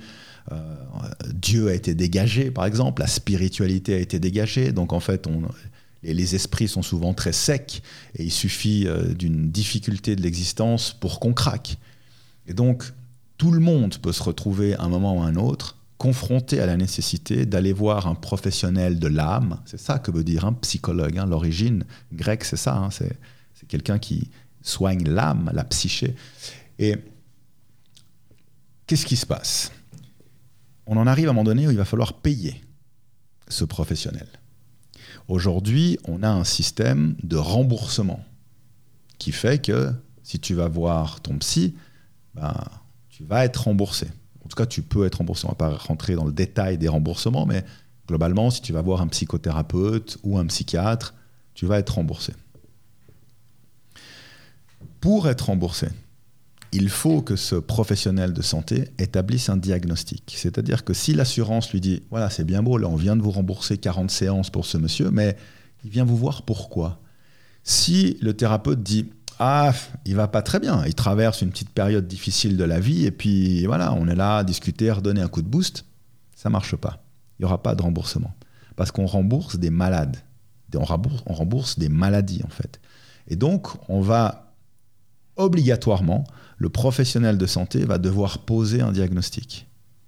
Et donc, quand tu rentres dans un cabinet de psychothérapie, il faut immanquablement qu'à un moment donné, le psychothérapeute donne un diagnostic. Parce que sans ça, il n'y a pas de remboursement. Ce qui n'est pas le cas chez moi, parce que je ne suis pas psychothérapeute, je suis psychologue et que je ne travaille pas avec les assurances et que ça ne m'intéresse pas parce que j'ai pas envie en fait quand quelqu'un vient me voir de me dire tiens tiens dans quelle case euh, qu'est-ce que je peux cocher pour ensuite pouvoir mettre un diagnostic? Ah tiens il est un petit peu triste. Ah tiens il dort un petit peu trop. Ah tiens il est plus motivé. Ouh là là mais ça ça rentre bien dans les cases du dépressif en fait. Voilà. Et puis donc ah ben voilà Tony tu as ton magnifique euh, diagnostic. Tu es dépressif. Et puis, tu as un petit code comme ça que les assurances reconnaissent. Et puis, c'est bon, tu es malade. Donc, il y a quelque chose, en fait, qui est extrêmement... Euh, c'est très complexe. Parce qu'il faut effectivement à la fois que l'accès aux soins puisse être ouvert au plus grand nombre et que pas tout le monde n'a la possibilité de se payer les prestations euh, d'un psychiatre, d'un psychothérapeute. Et puis d'un autre côté, il y a l'obligation du psychothérapeute, en fait, de catégoriser la personne, vraiment de la catégoriser, de la mettre dans une case. Ok, lui, il appartient à cette catégorie de malades mentaux. À faire classer. Et donc, oui, si tu vas voir un psychiatre, tu peux pas juste dire oui, t'es pas fou, bien sûr que t'es pas fou, mais du coup, tu as forcément une maladie. Ou alors, le psychiatre, il passe pas par une caisse maladie, et puis tu le payes toi, cash, comme ça, à la fin de la séance, et ça passe pas par une assurance, et puis c'est juste une discussion avec un professionnel, comme le font les athlètes quand ils payent leur coach. Ils passent pas par un remboursement d'assurance maladie. Et moi, c'est la plupart des gens font ça avec moi, c'est vraiment un engagement personnel de la personne qui se dit, bah tiens, ça c'est un investissement pour ma vie, c'est un investissement pour mon bien-être. Je te remercie pour, euh, pour ce retour d'expérience. Euh, justement, je te propose de passer à, la dernière partie du podcast où euh, on va plus parler de, tes retours d'expérience sur ton parcours, sur les conseils que tu pourrais donner. tout au long de ton parcours professionnel et de ta vie d'homme, on, vit tous des difficultés euh, quelles ont été pour toi les, plus grandes difficultés que tu as traversées?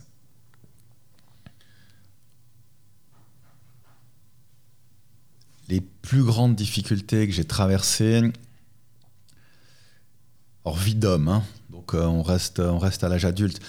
La reconversion professionnelle a vraiment été quelque chose. Donc, le passage de police à psy, ça a vraiment été quelque chose de super compliqué.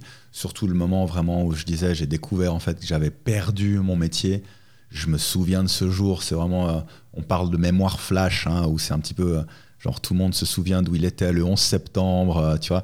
Et moi, je me souviens de ce qui s'est passé quand j'ai lu ce courrier. J'étais assis sur mon canapé, j'étais à dire, mais qu'est-ce que je vais faire de ma vie, quoi? C'est comment je vais vivre, en fait?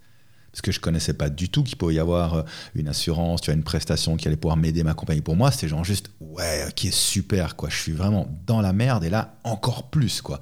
Donc ça, ça a vraiment été un moment très, très difficile. Et c'est là aussi où j'ai utilisé un peu la technique du pire scénario, où je me suis dit, ouais, bon, ok, le pire, c'est quoi? Voilà. Puis je me suis dit, ouais, je sais pas, le pire, bah, c'est que tu te retrouves à la rue. Ouais, bon, ok, c'est gérable. Voilà. Et du coup, ça a permis de, de m'apaiser. Sinon, globalement, tu sais, ce qui est marrant, c'est que j'ai de la peine à te répondre comme ça parce que ces situations-là, en fait, elles sont devenues tellement courantes dans ma vie et depuis mon enfance, hein, où je disais que j'ai vécu des, des, euh, renvois d'école avec euh, des parents qui n'étaient pas du tout derrière moi pour renforcer mon estime et ma confiance en moi, qui ont plutôt euh, cassé ces aspects-là.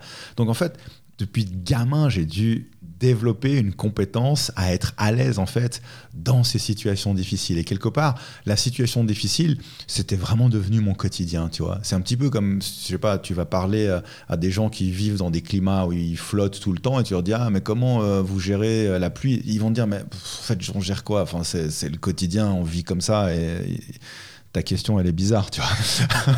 Donc en fait, je suis vraiment tellement à l'aise avec ces moments-là que je pourrais pas en sélectionner un plus qu'un autre. Je sais que ce moment-là a été particulièrement difficile. Et ça, c'est très clair, c'était difficile parce que j'avais une vie de famille. Hein. C'est petit truc aussi qu'il faut préciser. J'étais pas, euh, c'était pas juste ma vie qui était en jeu. Euh, j'avais un, j'avais un fils. Donc euh, voilà, faire ce que tu veux quand tu es tout seul, ben ok, why not? Mais quand tu as un enfant, ben, du coup, tu sais que tes choix vont avoir une répercussion en fait sur enfants. Donc ça a été euh, quelque chose d'assez difficile. Mais sinon, il euh, n'y a rien de particulier comme ça qui me vient à l'esprit parce que les difficultés, en fait, euh, j'aime bien les transformer en défis. Et, et, je coach aussi les gens comme ça. Je leur dis, mais faites attention à la façon dont vous parlez parce que la façon dont on parle va créer une certaine réalité, en fait. Et donc, j'aime bien dire aux gens, vous voulez ne plus avoir de problème dans la vie? Ben ok, remplacez le mot problème par défi. Et puis comme ça, en un instant, vous n'aurez plus jamais de problème, vous aurez que des défis. Et c'est vachement plus stimulant. Du coup, je pense que j'ai même pas besoin de te poser la question de est-ce que tu considères ces moments difficiles comme des échecs, vu que les termes qu'on utilise impactent euh, notre relation avec ces, difficultés? Ah, c'est marrant, c'est marrant les questions que tu me poses, parce que hum, bien sûr qu'il y a eu des situations d'échecs, mais en même temps, en fait, ma vie, pour moi, c'est une succession de réussites alors que quelqu'un d'autre pourrait se dire en fait euh, il a vécu une succession d'échecs, sauf peut-être ceux qui regardent juste ma vie maintenant au point T où j'en suis là et puis qui vont se dire ah ouais ok là c'est la réussite, mais quand on regarde ma vie, on peut se dire ah ouais non mais là il y a une succession d'échecs. Mais moi en fait je regarde mon passé en me disant en fait il y a une succession euh, de combats. Finalement ils ont été euh, victorieux. Il y a eu effectivement des parties que j'ai pas gagnées. On gagne pas toutes les parties, mais j'ai gagné mes championnats. Et du coup, à l'inverse des échecs, est-ce qu'il y a des moments dont tu es particulièrement fier? Bah, Tu vois, quand euh, je parlais des routines matinales, parmi les choses que je fais euh, le matin, c'est justement en fait que je me rappelle tout le temps en fait que je suis fier en fait de ma vie en général et que je suis fier de mon parcours. Et on a besoin de, cultiver cette, euh, cette, fierté, surtout quand on vient d'une histoire de vie comme la mienne.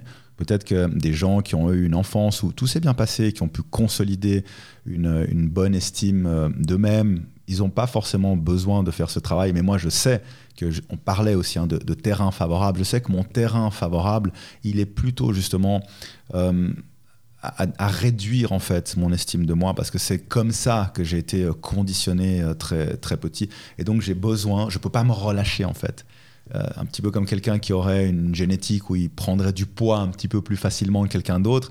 Ben voilà, ben si tu veux rester en forme, ben tu es obligé d'être plus attentif que quelqu'un qui aurait une génétique plus favorable. Donc pour moi, d'être fier de mes accomplissements, c'est vraiment quelque chose qui fait partie de mon quotidien. J'ai pas besoin d'avoir une grande chose qui se passe. Je peux par exemple avoir vécu une séance avec quelqu'un qui s'est super bien passé, où tout d'un coup la, personne a pu vivre une situation où elle s'est, elle s'est euh, libérée complètement de quelque chose qui l'a entravé pendant des années. C'est quelque chose qui m'arrive hein, très souvent, où en une séance je vois quelqu'un qui fait tomber les chaînes, quoi. C'est des, très beaux moments. Ben voilà, tout d'un coup, ben, j'appelle mon assistante, puis je lui dis Ah putain, Chloé, je suis super fier de moi, tu vois, j'ai vécu ça. Et donc, je le, cultive. Et j'enseigne ça aussi aux gens, de dire Il faut pouvoir célébrer ces victoires, il faut pouvoir être fier de soi. C'est sûr que je vais pas ouvrir une bouteille de champagne à chaque fin de journée parce que j'ai fait des jolies séances.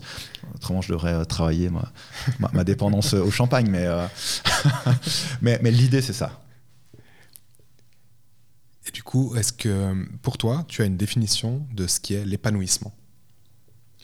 Ouais, l'épanouissement, on doit être capable de savoir qui on veut être et comment on veut vivre. Et ça, en fait, c'est personne peut le déterminer à notre place, même si on a une société qui va nous proposer en fait des standards de vie, où globalement on va nous proposer qu'il faut avoir une formation professionnelle, il faut faire un métier plutôt stable, bien gagner sa vie, et puis avoir une famille, etc. Et en fait, si ça, ça peut convenir à quelqu'un, quelqu'un peut tout à fait trouver son épanouissement là-dedans. L'épanouissement, c'est quelque chose de très individuel. Il n'y a pas une, c'est pas une science. Tu peux pas dire à quelqu'un, ah, tu veux être épanoui, il faut faire ça, ça, ça et ça.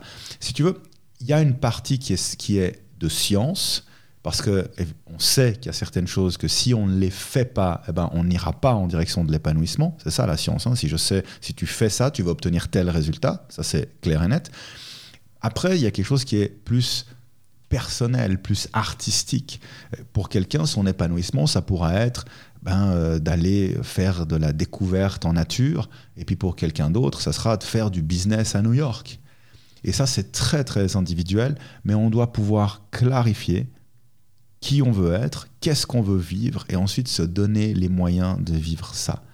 On a tous des attentes. On doit être capable d'être très clair sur qu'est-ce que j'ai comme attente pour ma vie. On a tous des attentes dans tous les aspects qui sont importants pour notre vie. On a des attentes pour notre carrière.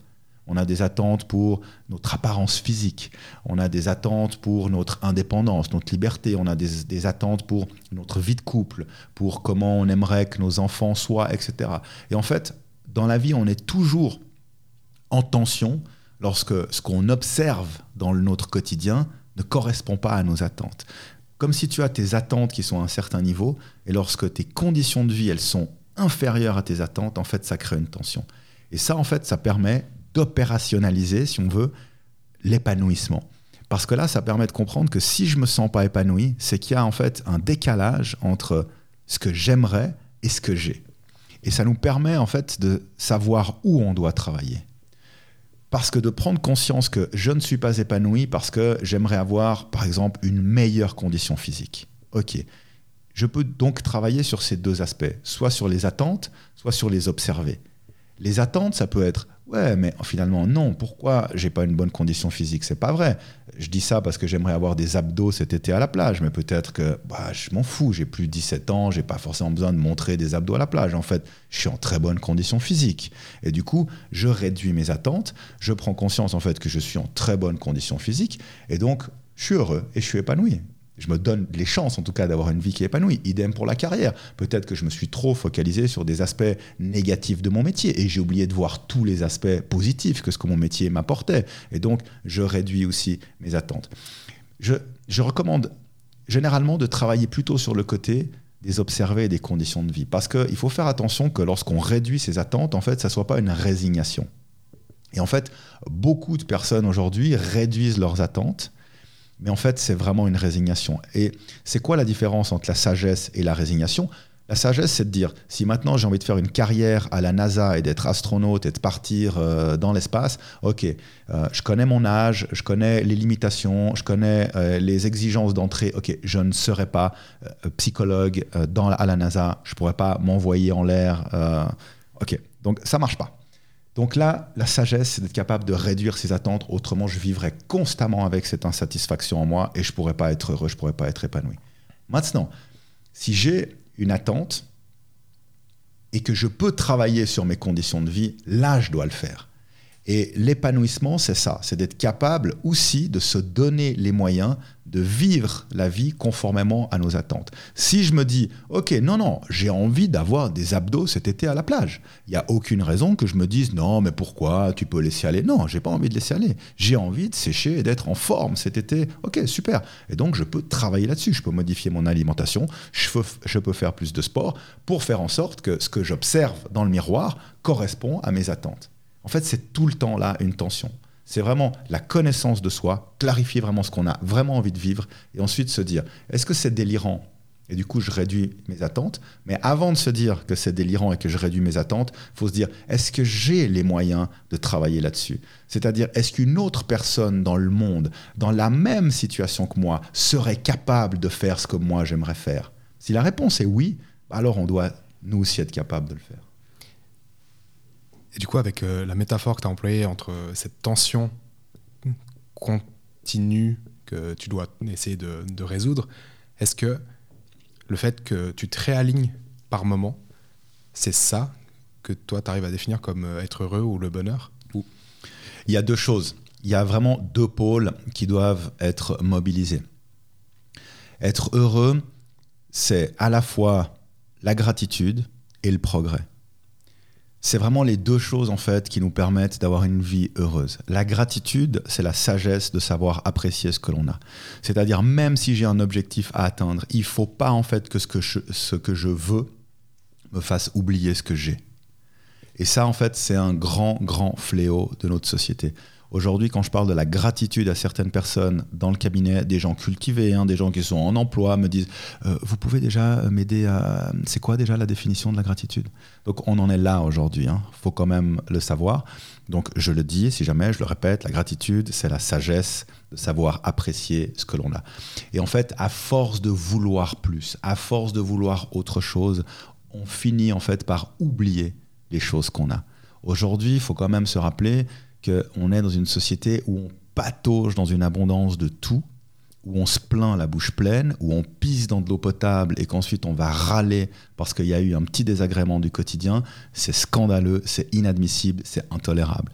Et je pense que chaque être humain et chaque auditeur de ton podcast a une monstre marge de progression sur sa capacité en fait à augmenter sa gratitude. Et ça, c'est vraiment quelque chose qu'on voit très souvent chez les personnes en dépression. C'est un mindset qui est focalisé sur ce qui me manque ou sur ce que j'ai perdu. C'est tout le temps, ça tourne en boucle, le manque ou la perte, le manque ou la perte. Et ok, très bien, oui, peut-être quelque chose m'a manqué, oui, peut-être quelque chose, je l'ai perdu, mais ça ne doit pas me faire oublier tout ce que j'ai en fait.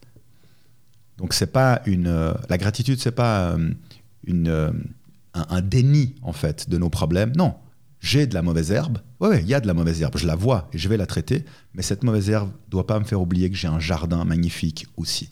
Donc le premier aspect du bonheur, c'est la gratitude, savoir apprécier ce qu'on a, mais c'est pas suffisant. L'être humain, en fait, on est en mouvement. Nous sommes des créatures en devenir et on a toujours besoin d'avoir des objectifs et de marcher vers quelque chose. On a besoin de marcher vers un objectif enthousiasmant. Donc c'est vraiment ça en fait les deux aspects du bonheur, c'est d'être capable d'apprécier ce que l'on a chaque instant et en même temps de marcher en direction d'un objectif qui est enthousiasmant, qui est captivant, qui est stimulant. Top. Je te remercie pour, euh, pour ces éclaircissements. Euh, tout au long de ton parcours, euh, à quel point ton entourage, ou bien l'entourage que tu as réussi à constituer, a été a joué un rôle important dans ton développement ou dans, l'épanouissement que tu as eu Pour moi, l'entourage, c'est quelque chose d'extrêmement important et on doit avoir un contrôle sur cet entourage. En coaching, en développement personnel aux États-Unis, il y a un petit peu cette phrase qui devient un petit peu mode, mais qui est euh, on devient comme les gens qu'on fréquente. Et c'est fondamentalement vrai en fait. Il y a même quelques recherches en psycho qui ont montré à quel point c'était vrai. C'est vrai qu'on tend à devenir comme les gens qu'on fréquente. C'est sûr que si tu fréquentes que des gens qui à 17h en fin de journée, ce qu'ils ont envie c'est d'aller boire la bière au pub, ben, il y a de fortes chances que tu fasses partie des gens qui, à la fin de la journée de travail, vont aller boire la bière au pub. Mais si tu fais partie d'une équipe de personnes qui, à la fin de la journée de travail, ont plutôt tendance à mettre le sac de sport sur le dos et d'aller euh, s'entraîner, ben, tu feras partie, tu auras plus de chances en tout cas, de développer quelque chose de l'ordre du sportif que du buveur de bière en fin de journée de travail. Donc c'est extrêmement important d'être vigilant sur son entourage. Et moi, je suis devenu très euh, sélectif et très attentif à ça. Et donc, en fait, j'ai ce que j'appelle un peu des, cercles en fait, de proximité où je décide en fait que certaines personnes sont vraiment dans mon cercle le plus proximal. Et ça, c'est les gens où je sais qu'ils vont avoir une forte influence sur moi, que je le veuille ou non, en fait. Hein. Les gens ont une influence sur, euh, sur nous. Et donc, en fait, je sélectionne ces gens avec euh, beaucoup de rigueur. Et ensuite, j'ai des cercles en fait qui sont un peu plus éloignés. Et puis j'ai des gens que je fréquente, voilà, juste comme ça pour euh, parce que c'est des gens que j'ai dans mes pattes depuis des années. Où il peut y avoir des membres de la famille hein, euh, qui font pas partie du cercle proche. D'ailleurs, il n'y a pas de, membres de ma famille dans mon cercle le, plus proche. Mais ça ne veut pas dire que parce qu'ils font pas partie de ce cercle, ils sont méprisés autres, simplement que c'est des gens que je vais moins voir, moins solliciter, moins fréquenter, etc. Donc euh, ouais, question super importante. On doit être super attentif en fait à nos fréquentations parce que nos fréquentations ont une influence sur nos ambitions, nos décisions, nos actions et ça nous transforme. Si tu pouvais donner un conseil à ton toi-même lorsque tu avais 20 ans, tu lui donnerais quoi comme conseil? Ah là, tu sais, c'est marrant parce que je vais avoir 50 ans et je me dis, en fait, je suis dans une, je suis dans une forme et dans une énergie, en fait. Et j'ai un mindset de warrior. Je me dis, mais le mois de. Quel âge t'as dit? 20 ans. 20 ans. Mais je lui démonte la gueule, en fait. il, il, existe même pas. Euh, je pense que.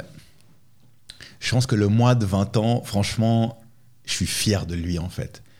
Euh, parce qu'il a fait ce qu'il fallait faire à ce moment-là, avec ce qu'il avait comme ressources, avec ce qu'il avait comme connaissances, avec ce qu'il avait comme entourage, avec ce qu'il avait comme famille. Je suis fier de ce mec. Et du coup, tu lui dirais que tu es fier de lui? Je lui dirais que je suis fier de lui. Je dirais que je suis fier de lui, surtout à 20 ans. En plus, tu as, touché une partie, vraiment, 20 ans, c'est un moment donné où j'ai vraiment euh, repris ma vie en main. J'étais vraiment en train de déraper, de glisser en direction de quelque chose de pas bon du tout. Et c'est vraiment un moment donné où je me suis euh, regardé dans le miroir, je me suis tiré une grosse baffe et je me suis dit reprends ta vie en main en fait. Regarde comment les gens que tu fréquentes sont en train de devenir. Est-ce que tu as envie que ta vie soit ça? Donc euh, ouais, je dirais chapeau. Mais euh, je lui lave la gueule aujourd'hui. et du coup, à l'inverse, dans 10 ans, tu seras où et tu feras quoi? Alors, j'ai comme euh, ambition de développer une capacité à pouvoir être beaucoup plus libre financièrement. Je me suis rendu compte que euh, j'aime pas être enfermé dans un cabinet. Ce qui fait qu'aujourd'hui je suis là avec toi et que hier j'étais ailleurs avec d'autres personnes et que j'ai beaucoup comme ça d'activités euh, diverses. Mais ça ne me permet pas de gagner ma vie. Par exemple, ce que je fais là avec toi ce matin, ça, ça satisfait et ça me nourrit, mais ça ne me permet pas de gagner ma vie. Et comme j'ai des projets qui nécessitent du financement et même du gros financement, ben j'ai besoin de bien gagner ma vie. Et donc, je suis en train de mettre en place une plateforme de formation en ligne en lien avec plein de thématiques de la psychologie, du coaching. En gros, quasiment tout ce que j'entends tous les jours que les gens viennent me dire au cabinet. Tu sais, les gens pensent qu'ils sont très individuels et qu'ils sont très seuls dans leur souffrance. Mais si les gens venaient faire un stage d'un mois dans mon cabinet, au bout d'un mois, ils se rendraient compte en fait que j'entends tout le temps la même chose et que je répète tout le temps la même chose. Et donc je me dis, vu que je répète tout le temps la même chose, autant que ça soit enregistré une fois et puis que les gens ils se l'écoutent et que j'ai pas besoin d'enchaîner des rendez-vous, je dis tout le temps la même chose. Et donc ça, c'est un petit peu l'idée de mettre ça en ligne. Donc c'est très facile de créer, de mettre en ligne. Ce qui est beaucoup plus complexe, complexe c'est de se créer une communauté pour faire en sorte que les gens euh, me connaissent. Parce que faire de la vente en forcing, euh, genre créer et puis ensuite payer des ads ou des choses comme ça, c'est pas une stratégie qui est très très intéressante parce que tu vas dépenser une chier de pognon euh, pour faire du forcing. Et du coup, ça peut être une, façon hein, de, le, faire. J'ai plutôt choisi de passer par un chemin qui est un petit peu plus long, qui nécessite un peu plus de patience mais qui est vraiment de construire en fait une communauté, de me faire connaître de plus en plus à l'international, ce qui commence déjà à être le cas grâce aux réseaux sociaux, où déjà maintenant je coach des gens qui peuvent être au Canada, aux États-Unis, euh, euh, bah, en tout cas voilà toute la francophonie, euh, la, France, la Belgique, etc. Également un jeune qui est au Japon, moi il parle français, hein, je parle pas le japonais, mais enfin voilà pour dire j'ai vraiment un rayonnement qui est déjà on va dire, assez international. Je veux travailler beaucoup plus sur ça pour faire en sorte en fait qu'Internet puisse me permettre de générer ma source de revenus principale, pour que je puisse être occupé à d'autres activités et que l'argent continue à arriver pour que je puisse avoir du capital pour continuer à créer, à développer le reste de, mes activités. Après, mon, rêve suprême, ça serait d'ouvrir en fait un centre de sport. Ça fait des années que j'ai ce rêve on doit avoir des rêves. Hein. Je disais qu'il faut marcher en direction d'objectifs qui sont euh, captivants. Le, but des rêves, c'est pas forcément de les réaliser. Parce que le jour où tu as réalisé un rêve, c'est fini en fait. Hein. on a tous eu, je sais pas, ce moment où tu as eu la remise des diplômes, ou ça faisait des années que tu le voulais ce diplôme. Franchement, une fois que tu l'as eu, le lendemain, quand tu t'es réveillé, t'as pas regardé ton diplôme en disant waouh, mais c'est un truc de fou. Et puis chaque jour, t'es pas en train de regarder ton diplôme. Donc en fait, dès qu'on a atteint un objectif, en fait, boum, ça retombe. Et donc, le but des rêves, en fait, c'est de nous stimuler chaque matin quand on se réveille. C'est pas forcément qu'il soit atteint. Et donc, j'aime bien avoir aussi ce rêve qui est vraiment mon rêve, waouh, méga haut. Parce qu'en fait, en termes de budget, bah, c'est quelque chose qui vaut plusieurs millions de, francs suisses. Donc, c'est un, un gros, gros budget de créer un centre de sport parce que je veux vraiment quelque chose qui soit euh, très, très moderne et où en fait le but, ça sera vraiment l'épanouissement et le développement personnel qui aussi passe justement par la santé physique, par être bien dans, son corps. Donc j'aimerais vraiment pouvoir mettre ensemble le mental et le physique. C'est-à-dire vraiment l'hygiène de vie psychologique et l'hygiène de vie mentale. Donc voilà, ça c'est en gros comme ça, en quelques, minutes, c'est un petit peu comme ça que, je vois les choses euh, dans dix ans. Ça serait bien dans dix ans. 10 ans. Top. Euh, est-ce qu'au long de ton parcours, et euh, peut-être même encore aujourd'hui, est-ce que tu as eu ou tu as des mentors qui, euh, qui t'ont, ou des personnes inspirantes qui ont été là pour toi, que tu connais ou non? Alors depuis gamin, comme je le disais, comme j'ai pas eu des figures de référence dans ma famille, en tout cas j'ai estimé que ce n'était pas des figures de référence, depuis gamin en fait j'ai eu tout le temps des modèles en fait qui m'ont euh, inspiré. Alors je m'en souviens plus dès l'adolescence, par exemple euh, euh, Rocky, donc Sylvester Stallone, hein, les, les, Rocky, Rocky 1, etc. C'était pour moi c'était un modèle de combativité. On est dans la dèche. Enfin, je sais pas si tu as vu ce film, quoi, mais c'est vraiment un truc. Enfin voilà, c'est Enfin, moi, ça me parle énormément. Enfin, c'est genre, tu, parles de, tu pars de rien, tu es dans la dèche absolue, en fait, puis tu as juste un rêve, et puis tu te donnes les moyens, tu te démonte le cul pour pouvoir atteindre ton objectif, puis tu réussis ça, quoi. Enfin, c'est... Et, puis ce côté combatif, ce côté tu te prends des coups dans la gueule, ok, super, bah tu te relèves. Hum, ça, ça m'a énormément parlé. En gros, mes, mes mentors, ils ont toujours à peu près ressemblé à ça, en fait, quoi. Après, un peu plus tard, il y avait des, des gens comme Arnold Schwarzenegger, idem, quelqu'un qui, enfin voilà, vient d'un petit bled en Autriche et puis qui euh, décide de devenir l'homme le plus euh, balèze du monde, et puis se donne les moyens, et puis débarque aux États-Unis, et puis il devient acteur, et puis, euh, enfin, c'est des success stories qui, euh, moi, m'inspirent m'inspire énormément. Et j'ai eu effectivement beaucoup de mentors qui peuvent être ouais, des gens comme ça que bah, je connais pas, mais aussi des gens, pas beaucoup, je dois dire pas beaucoup des gens que, que je connais, c'est vrai. Je pense que j'ai mis la barre tellement haut que ça devient difficile en fait d'avoir ces gens-là. C'est sûr que plus tu t'éloignes de la norme, moins il y a de gens, et que ma barre en termes d'objectifs, de, développement personnel, d'inspiration, je l'ai mise, l'ai mise très très haute. Et donc c'est vrai que j'ai pas beaucoup de personnes. Enfin, je dis que j'ai pas beaucoup, c'est pour faire de la rhétorique, mais en fait j'ai personne réellement physiquement autour de moi vers qui je peux aller. C'est-à-dire qu'aujourd'hui, si j'ai un coup, euh, un coup dur, j'ai pas un coach, j'ai pas un mentor ou physiquement je peux dire, hey, tu sais, euh, là dans mon couple, machin, ou dans mon job, ou enfin voilà, j'ai un coup de mou, j'ai personne en fait. donc euh, j'ai appris à me démerder euh, par moi-même. Merci. Est-ce que tu as une ressource, un livre, un podcast, un film ou quelque chose que tu aimerais bien partager ou que tu recommandes souvent à des gens? Peu importe le domaine. Allez, ouais, j'ai un j'ai un TED Talk Ok. j'ai un TED Talk d'un chercheur en psychologie qui s'appelle Sean Accor. Sean, c'est S-H-A-W-N et Accor, c'est A-C-H-O-R. Et euh, lui, il a étudié pendant euh, plus de dix ans à Harvard euh, la thématique du bonheur, en fait. Et son TED est absolument extraordinaire. Il a très très bien travaillé son, speech. Et il est très drôle. Alors, il parle super vite. C'est souvent le retour que j'ai des gens en me disant Ouh là là, mais il parle vraiment très vite. Bon, ok, à un moment donné, ce qu'il dit, c'est tellement précieux que t'en finis par oublier effectivement qu'il parle vite. Je pense que Stead, euh, j'ai dû le voir, euh, je sais pas, 40 fois, mais vraiment. Et euh, je pense que si je le regarde encore aujourd'hui, je vais en tirer quelque chose. Ouais. Merci, super ressource. Je mettrai le lien après dans les notes. quel est pour toi ton lieu préféré sur Terre? C'est pas sur Terre, c'est sous l'eau. J'ai découvert la plongée sous-marine il y a un an. Et euh, lorsque j'ai fait mon baptême de plongée dans une fosse de plongeur, donc en gros c'est un truc en béton, quoi. Hein, c'est une piscine le truc. Hein. C'est même pire qu'une piscine, quoi. C'est c'est un cylindre comme ça qui descend à 5 mètres de profondeur, puis il se passe rien en gros. Il n'y a pas de poisson. Et, euh, je, suis ressorti de là, j'avais les larmes aux yeux en fait. Et euh, et, ensuite, je suis allé plonger en mer Rouge. Et j'ai fait, euh, fait une trentaine de plongées en mer Rouge. Donc, je, suis un, je, suis un, je suis un jeune plongeur. J'ai fait mon open water avec Paddy, j'ai fait mon advanced.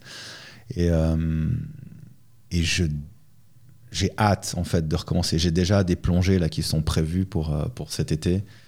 Je vais partir à Tahiti pour plonger. Ensuite, euh, quand je rentre de Tahiti, je vais aller euh, en Égypte faire une semaine de croisière où vraiment on sera sur un bateau avec des plongeurs. On va plonger deux, trois fois par jour en fonction de, peut-être même plus, en fonction de ce qu'on peut supporter aussi.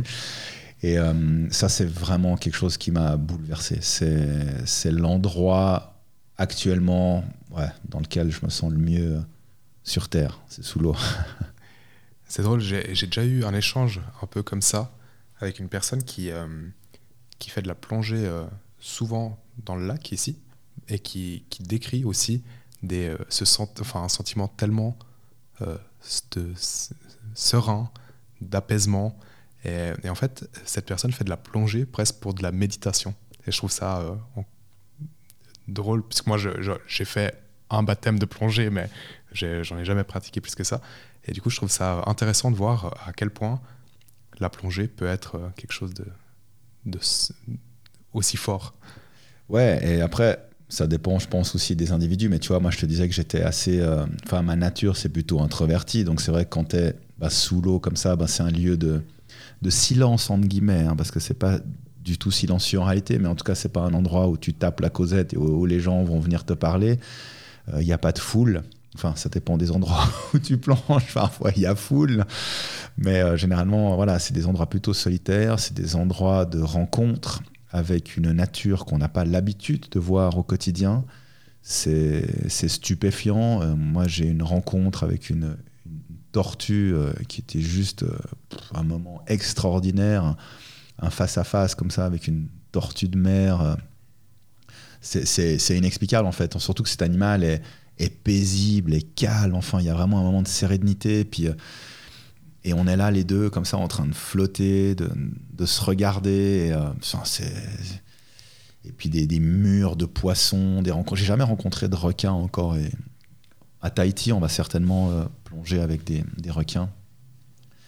Mais voilà, enfin, c'est des moments où, euh, en fonction du caractère des gens, et je pense peu importe la personnalité, c'est on a tous besoin de paix et de sérénité, surtout aujourd'hui dans nos sociétés on est hyper agité, hyper stressé.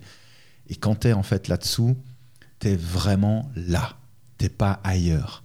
Et combien de fois est-ce qu'on peut être quelque part physiquement, mais notre esprit, il est ailleurs? Et là, quand tu plonges, tu es une heure là, en fait, tu es présent, tu vraiment pas ailleurs, en fait. Et ouais, c'est vraiment quelque chose qui est euh, précieux. Ouais. Je, m'y mettrai peut-être un jour, du coup, à la plongée. Euh, Est-ce que tu as une question que tu aurais aimé que je te pose pendant l'interview et que je n'ai pas posée? Ouais, tu m'as posé des questions en lien avec mon parcours de vie qui effectivement est très atypique, où euh, j'ai eu des accomplissements et des réussites là où d'autres personnes échouent ou osent même pas se lancer. Peut-être que la question que j'aurais aimé que tu me poses, mais qui en fait n'est pas une question pour moi, mais pour susciter euh, une réflexion auprès de tes auditeurs, c'est mais est-ce que tout le monde peut se donner les moyens de vivre la vie de ses rêves? Et du coup? Vas-y, pose la question, j'ai envie de l'entendre. Est-ce que tout le monde peut se donner les moyens de vivre la vie de ses rêves Elle est belle cette question. elle est magnifique. Rien que la question. Ça pourrait être un titre de livre. Absolument. Tout le monde peut se donner les moyens de vivre la vie de ses rêves. Le but, c'est de clarifier ce qu'on veut vivre. Et je sais que j'ai utilisé ce verbe et que j'insiste dessus, mais durant mes entretiens avec les gens, je me rends compte à quel point les gens sont très bons à savoir ce qu'ils ne veulent plus, mais tellement flous à déterminer ce qu'ils veulent vraiment en fait. Les gens sont très prompts et bons à dire la liste des choses dont ils en ont marre, ce qu'ils aimeraient plus vivre, mais quand je leur demande, ok, alors qu'est-ce que tu veux? Là, en fait, soit c'est euh, le grand silence, ou alors c'est des grandes généralités de type ouais, je veux être heureux, etc. Ok, qu'est-ce que ça veut dire d'être heureux? Et donc, il y a ce besoin, quand on n'est pas satisfait de ce qu'on est en train de vivre, de se poser et de se dire ok, qu'est-ce que j'ai envie de vivre? Et de prendre le temps, ok, j'ai envie d'être heureux. Qu'est-ce qui doit se passer dans ma vie pour que je sois heureux? Comment serait une journée idéale pour moi? Et de noter et de voir ce qui vient à l'esprit et de voir ensuite ce qui vient à l'esprit quand je me vois être en train d'écrire ça, etc. Donc c'est vraiment cette première étape, elle est indispensable. C'est pour beaucoup de personnes en fait quasiment la moitié du chemin parcouru lorsqu'on a clarifié ce qu'on veut. Moi j'ai des gens où j'ai interrompu des processus de coaching parce que rien qu'à cette étape-là, ça leur a suffi. Et ensuite, ça a complètement accéléré leur processus de développement. Et on a dû effacer les séances qui étaient planifiées parce que la personne a dit ok c'est bon ça me suffit je sais ce que je veux je peux me donner les moyens d'aller d'aller le, réaliser je te remercie je pense que c'est une excellente conclusion de l'épisode qu'on a fait aujourd'hui mais alors excellent euh, si on veut te contacter ou te retrouver euh, euh, c'est quoi le meilleur moyen de te contacter? Tahiti Bora Bora non, j'ai un site internet sur lequel j'ai un formulaire de contact. Le site internet, c'est livelyup.ch. Je mettrai le lien dans les notes. Je te remercie infiniment. C'était trop bien de discuter avec toi. Je t'en prie, c'était un plaisir. Et euh, j'espère te revoir tout bientôt. Yes. Merci. Bye. L'épisode est déjà fini. J'espère que vous avez aimé. C'était un long épisode aujourd'hui, mais je pouvais pas couper des bouts. C'était hyper intéressant. On a, on a trop trop bien parlé avec Patrick. Euh, j'espère que il va pouvoir vous motiver, vous inspirer. Et euh, si vous avez aimé l'épisode, n'hésitez pas à le partager autour de vous. A tout bientôt. Ciao ciao